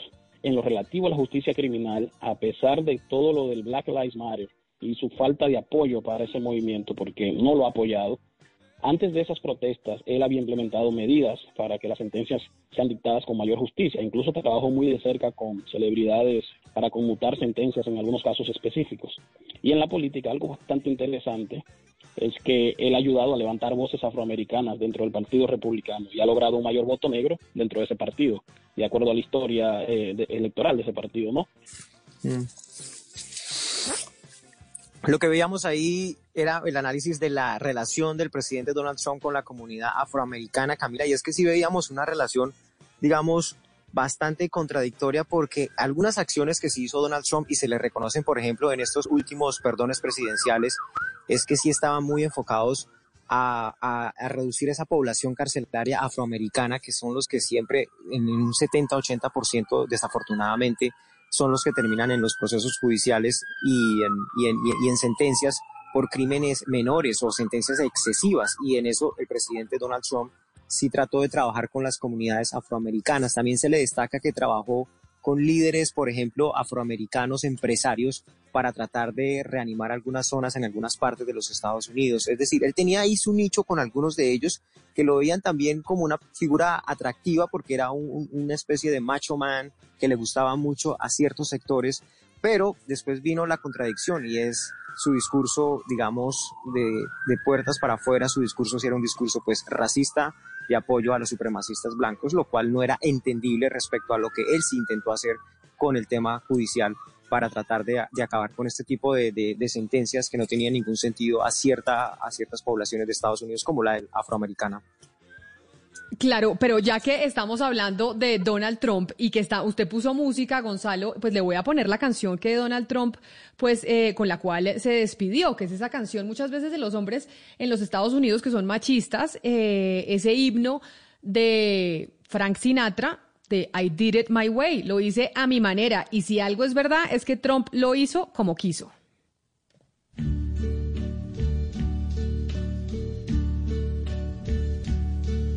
And uh, now the end is near, and so I face the final curtain. My friend, I'll say it clear, I'll state my case, of which I'm certain. I've lived a life that's full. I traveled each and Y esta canción, Camila, que es pues perfecta para resumir el legado de Trump, que es lo hice a mi manera y la, su manera fue irse, ya cuando se acabó pisando la constitución, las instituciones, las costumbres, las buenas maneras, y así lo hizo y el presidente Donald Trump se siente aparentemente orgulloso de haberlo hecho a su manera, Camila. Lo cierto es que es importante lo que vaya a pasar en este momento en el Congreso de la República de Estados Unidos, si van a decidir destituir a Donald Trump eh, como acto simbólico para que no pueda volver al poder y para que ya no pueda seguir con los beneficios que tienen todos los presidentes de la República en Estados Unidos, o si por el contrario van a invocar la enmienda 25, que básicamente, eh, que, eh, perdón, la enmienda 14, que lo que hace es que la Constitución básicamente prohíbe eh, que los funcionarios públicos que llamen a la insurrección puedan seguir siendo funcionarios públicos. Y a esto solamente se necesita mayoría simple. Entonces yo creo que esta va a ser la vía que va a tomar el, el Senado para, digamos, castigar a Donald Trump en un acto que tiene que ser simbólico porque esta manera de irse tan autoritaria y de pisar las leyes y la constitución pues no puede ser premiada, Camila. Pues en este momento está Kamala Harris, la vicepresidenta actual, y el vicepresidente Mike Pence con sus parejas hablando en las escaleras del Capitolio Ana Cristina y para dónde van ahora. O sea, Mike Pence que pues él es el que se ve como mosco en leche y el que le tocó poner la cara está Mike Pence bajando las escaleras con su esposa, se va a montar al carro y Kamala Harris pues despidiéndolo y haciendo ese acto protocolario que se debería hacer entre los presidentes y pues no, en esta oportunidad no, ¿para dónde van ahora todos los que están saliendo del evento? Sí, Camila, todos ellos van al cementerio de Arlington, muy cerca del lugar donde están. ¿Con quién van a ir? También van a ir las parejas eh, de, los expresidentes que están vivos y que asistieron, que son Bill Clinton y su esposa, Barack Obama y su esposa, y George Bush y su esposa. Sabemos que eh, Jimmy Carter, como ya dijeron, pues por, por eh, asuntos de, del COVID, pues no puede, no puede asistir, no debe asistir. Ellos van a ir y van a visitar la tumba del soldado desconocido. Sabemos que la tumba del soldado desconocido, pues no es solamente es en el cementerio de Arlington, eso está en muchos países y es, eh, es eh, un lugar honorífico a los soldados. Esta, este monumento tan, tan bonito que está en el cementerio de Arlington tiene pues un letrero que dice aquí eh, descansan honrados por la gloria, honrado por la gloria un soldado americano desconocido, solamente conocido por Dios. Entonces, allá, para ese lugar es para donde van todos, es un honor, es un acto protocolario de honor eh, patriótico que se hace después de la posesión, de la inauguración, como se le conoce en los Estados Unidos, en la ceremonia de posesión presidencial. Y esas imágenes que quedarán para la historia, Kamala Harris y su esposo despidiendo desde las escaleras del Capitolio al eh, vicepresidente Mike Pence, que es lo que nos quedará de esta transición, Jaime, porque pues antes veíamos era los presidentes entrante y saliente, eh, pues despidiéndose, recibiendo, y aquí lo que nos quedó fue ver a los vicepresidentes, a Kamala Harris, que muchos dicen va a ser la próxima presidente de los Estados Unidos. Sí, escoltando la pareja saliente, la pareja entrante, escoltando a la pareja saliente de la vicepresidencia. Eh, Mike Pence se irá para su casa en Indianápolis, eh, de donde fue, en, Indiana, donde fue gobernador, a donde regresará, pero la figura de Mike Pence es una figura que va a ser bien interesante para los próximos cuatro años, porque es el personaje, por decirlo así, serio, respetable del Partido Republicano. No se sabe qué pueda pasar con Donald Trump, pero la persona que puede realmente llegar a asumir las riendas del Partido Republicano es justamente Mike Pence, así que él podría estar listo para ser candidato en cuatro años. Vamos a ver qué pasa con Donald Trump, pero Donald Trump probablemente no lo volverían a dejar entrar al Partido Republicano. Por eso es importante lo que está haciendo Mike Pence, porque él lo que está dando es una muestra de institucionalidad, porque sabe que se la podrían cobrar si quisiera ser después candidato. Lo que pasa es que un poquito tarde, ¿no? Porque un poquito tarde se les dijo a los republicanos durante cuatro años que bueno, que este desastre, y pues hasta el final pues le tocó ahí sí eh, estar con la institucionalidad. Pero Valeria, una de las cosas que va a hacer Joe Biden, lo primero que va a volver a hacer Joe Biden es eh, estar de nuevo en el Acuerdo de París por los temas medioambientales. Esa es una decisión que ya se toma desde hoy, ¿o no?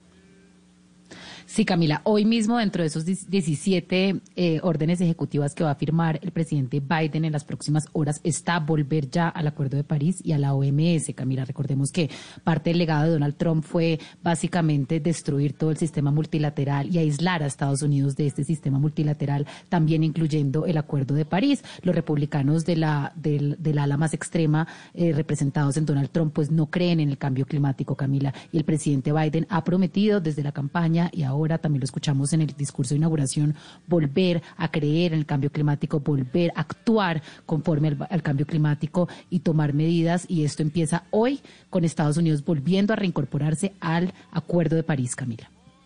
Por eso desde Detroit, Camila, el escritor y experto en sostenibilidad y además profesor de la Universidad de Michigan, eh, tal vez el señor Andrew Hoffman es una de las personas más importantes dentro de ese sector ambiental, de ese sector básicamente de la economía verde. Y esto fue lo que nos dijo sobre el poco avance que se dio durante los cuatro años de la administración Trump tomando en cuenta o hablando de la política medioambiental más allá de la salida de los Estados Unidos del Acuerdo de París.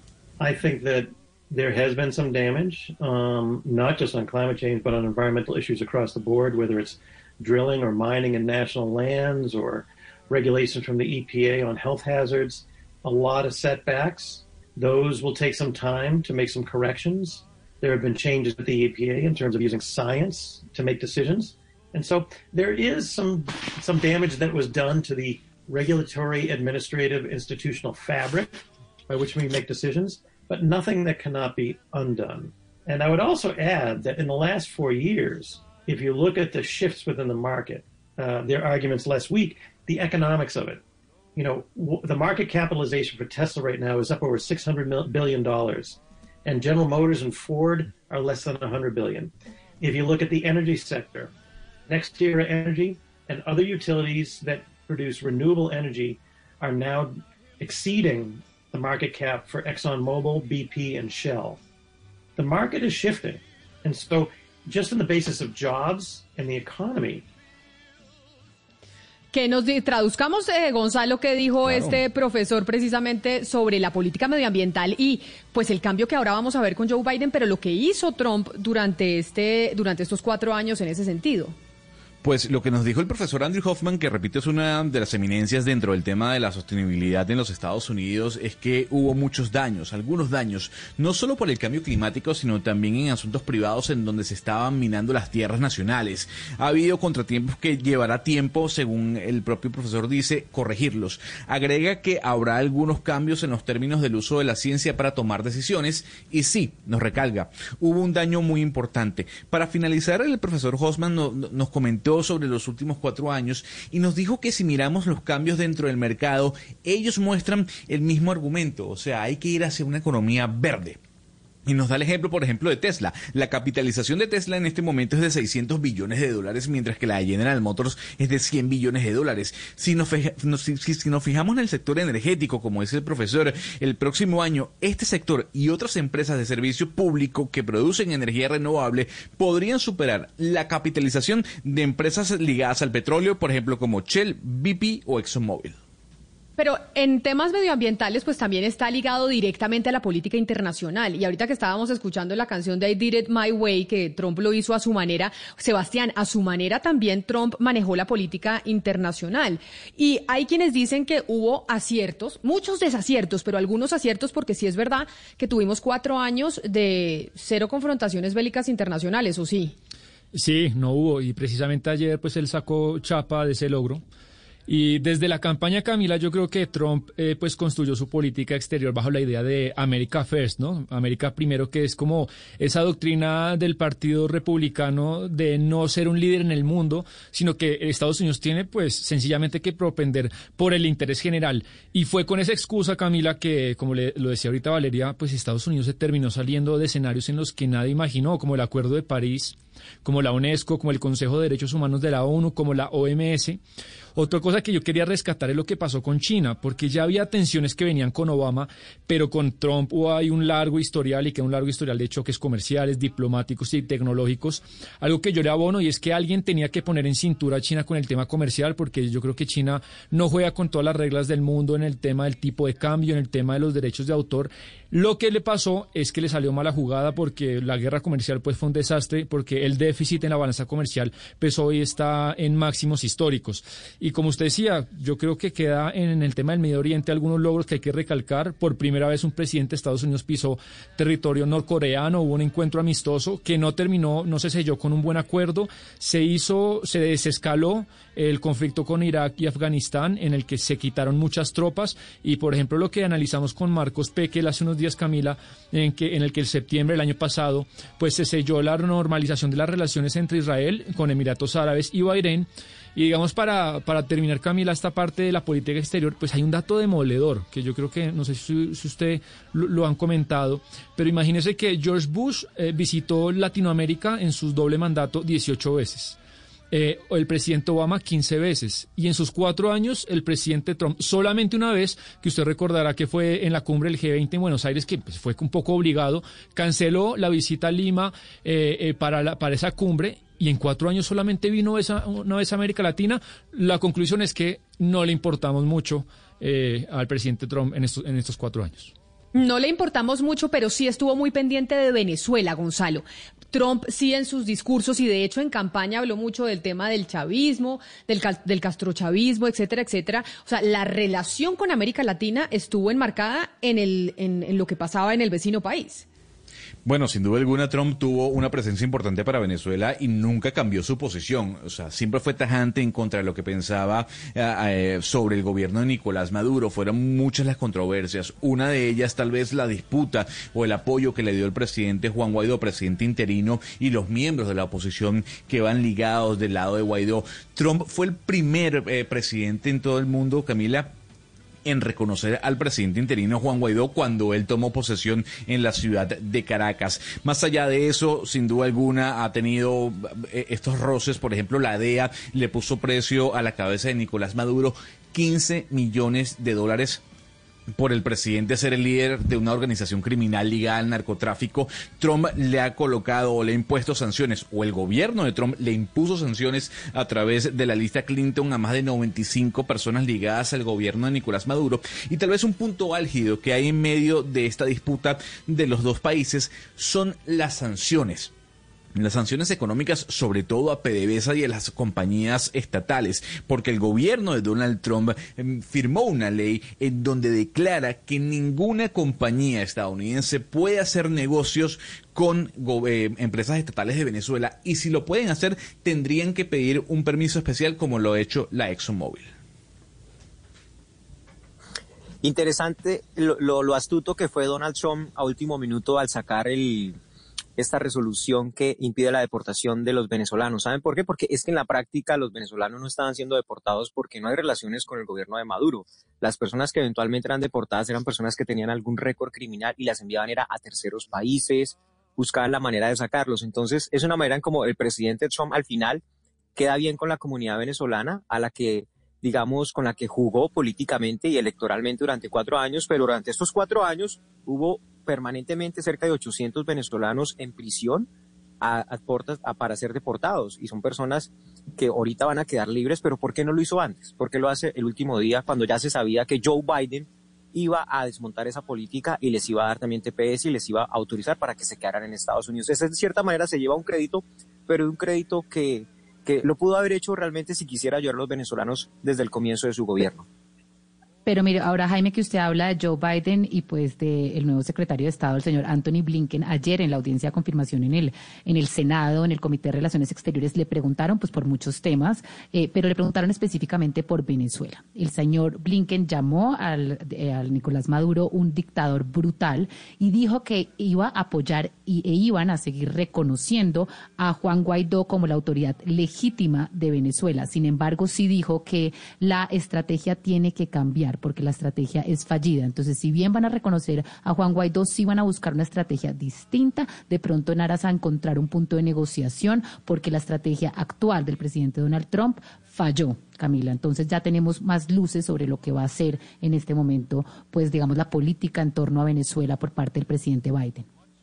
Cuando estamos hablando de que se acaba la era Donald Trump, yo no puedo dejar de irme de esta transmisión especial y ya continuarán nuestros compañeros de Blue Radio durante todo el día hablando de cómo va a ser esta nueva era ahora de Joe Biden. Y es que no podemos dejar de hablar de Trump y hablar de las redes sociales. Nosotros viajamos hasta Ámsterdam para hablar con Mariette Schacke, que es es exdiputada del Parlamento Europeo y directora del Centro para Políticas Cibernéticas de la Universidad de Stanford. Y la, la europarlamentaria habló con nosotros sobre la narrativa que usó Trump durante estos cuatro años que se acaban hoy en el poder en las redes sociales y las tendencias políticas que creó utilizando su Twitter.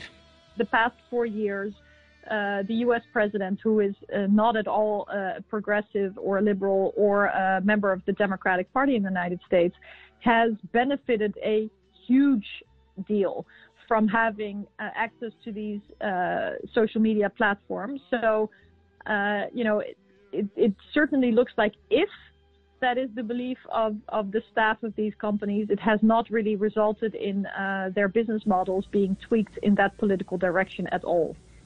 Camila, lo que nos dijo la europarlamentaria es que en estos últimos cuatro años el presidente, que no es en lo absoluto liberal o progresista o demócrata, se ha beneficiado enormemente de tener acceso a las redes sociales. Entonces, si es el caso de, que haya sido un tema de ideas políticas de estas compañías, pues no ha sido resultado del modelo de negocio de ellos. Y nos dice, no han ido en la dirección de la tendencia de izquierda como siempre Trump lo quiso vender.